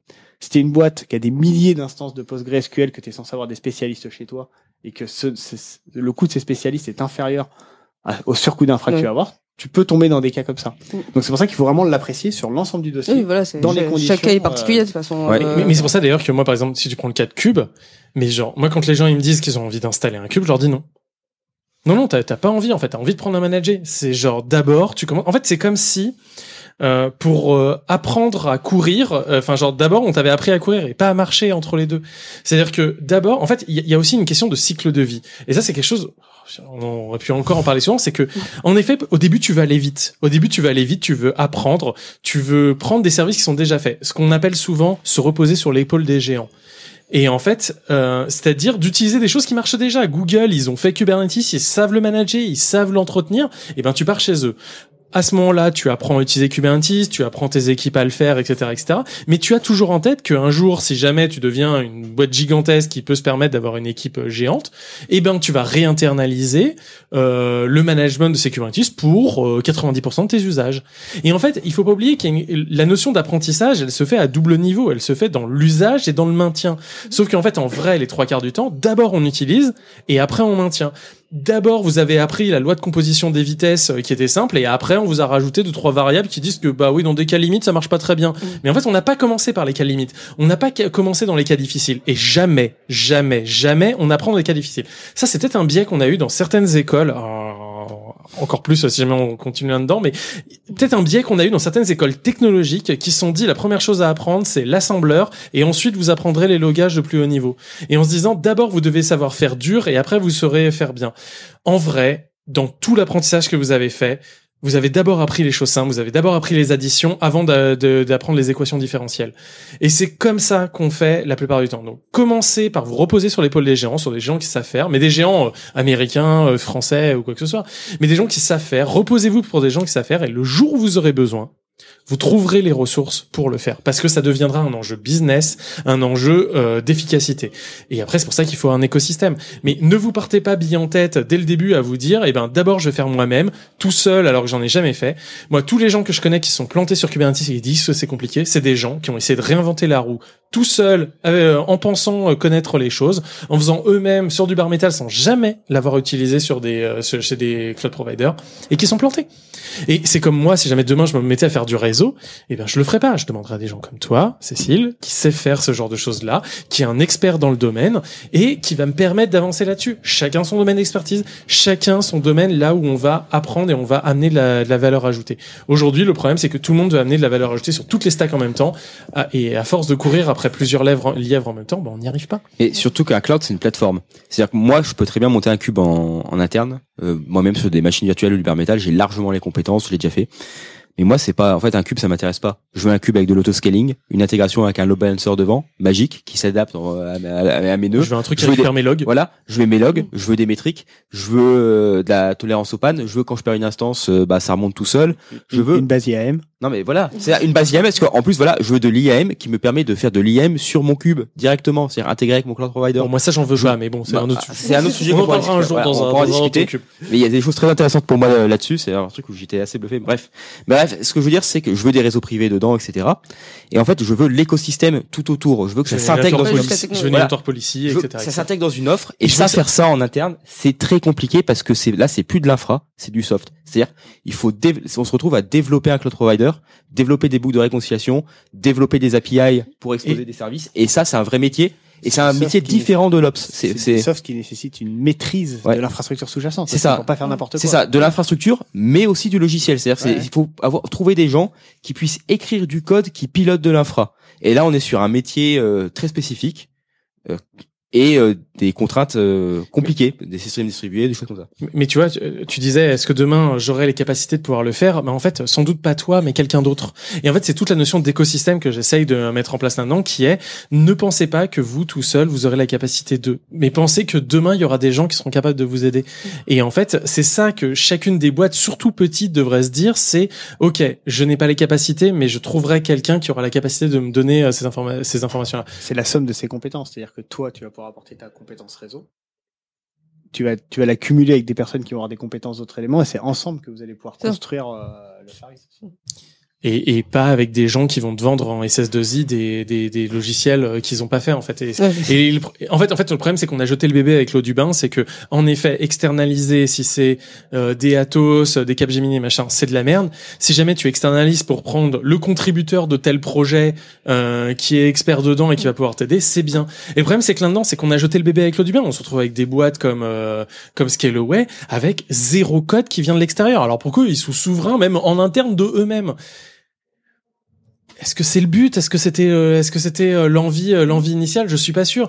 Est-ce que est-ce que des boîtes comme comme euh, comme Clever Cloud qui se mettent à faire des opérateurs en Rust pour Kubernetes complètement excentrés de reste de la communauté, est-ce que c'est bien? OK, ils savent faire du Rust, ils peuvent le montrer. Est-ce que c'était bien? Non, parce qu'en fait, le but c'est d'abord de savoir marcher avant de- d'essayer de faire bien. Et ça, c'est encore un problème qu'on a, c'est que on essaye de faire d'un seul coup bien avec un effet d'annonce, euh, en restant sur des choses en étant en des temps différents. Impossible n'est pas français. Voilà, on, on reste différent de ces de ces salauds d'américains. Mais d'abord, il faut qu'on fasse des choses qui marchent, quoi. Il faut qu'on reste au niveau qui est le nôtre et de savoir là où on va apporter de la valeur. Et ça, c'est quelque chose qu'on a beaucoup, beaucoup, beaucoup de mal aujourd'hui avec des gens qui vont réinventer la roue en permanence. Je- Ça fait déjà pas mal. le- C'est déjà un gros podcast. Je pense qu'on aura encore l'occasion euh, de pouvoir te va réinviter. refaire la suite. Et peut-être que tu pourras dire le nom. Peut-être que tu vois, genre l'effet d'annonce euh, du nom de si ce. on fait de pas ce- la suite dans les jours qui viennent, euh, Voilà, je pense qu'on pourra communiquer un peu plus. Oui, tout à fait. Mais, mais voilà. Donc, bah, merci à tous d'avoir écouté. Alors là, le son, c'est n'importe quoi. Je vais galérer. Si vous arrivez à écouter ce podcast, c'est que j'ai réussi. Je suis, je suis, je suis assez content. Euh, donc, euh, bah, merci encore à tous les intervenants euh, qui étaient là, aussi bien le public, à AQNS qui nous a hébergés euh, gracieusement. C'était merci à eux. Euh, et puis, on se retrouve tous euh, bah, dans les commentaires euh, là de cette vidéo, euh, sur le Discord. Venez sur le Discord. C'est c'est vraiment, euh, c'est vraiment un truc cool. Et sinon, euh, débattez sur Twitter. C'est vraiment un truc, un endroit cool. Là, pour le coup, euh, les débats, les débats sont là. Hein, c'est- Et éclatez-vous dans votre quotidien. quoi. Ouais, voilà, éclatez-vous, faites des choses bien. Soyez fiers. Genre, voilà, soyez fiers de ce que vous faites, même si c'est un truc que nous, on n'aime pas. Si vous êtes fiers de ce que vous faites, bah, c'est le principal, quoi, je pense. Et euh, un jour, il en, il en tombera quelque chose de bien. C'est beau. Bon, bah, merci à tous. Merci. Merci. À une prochaine.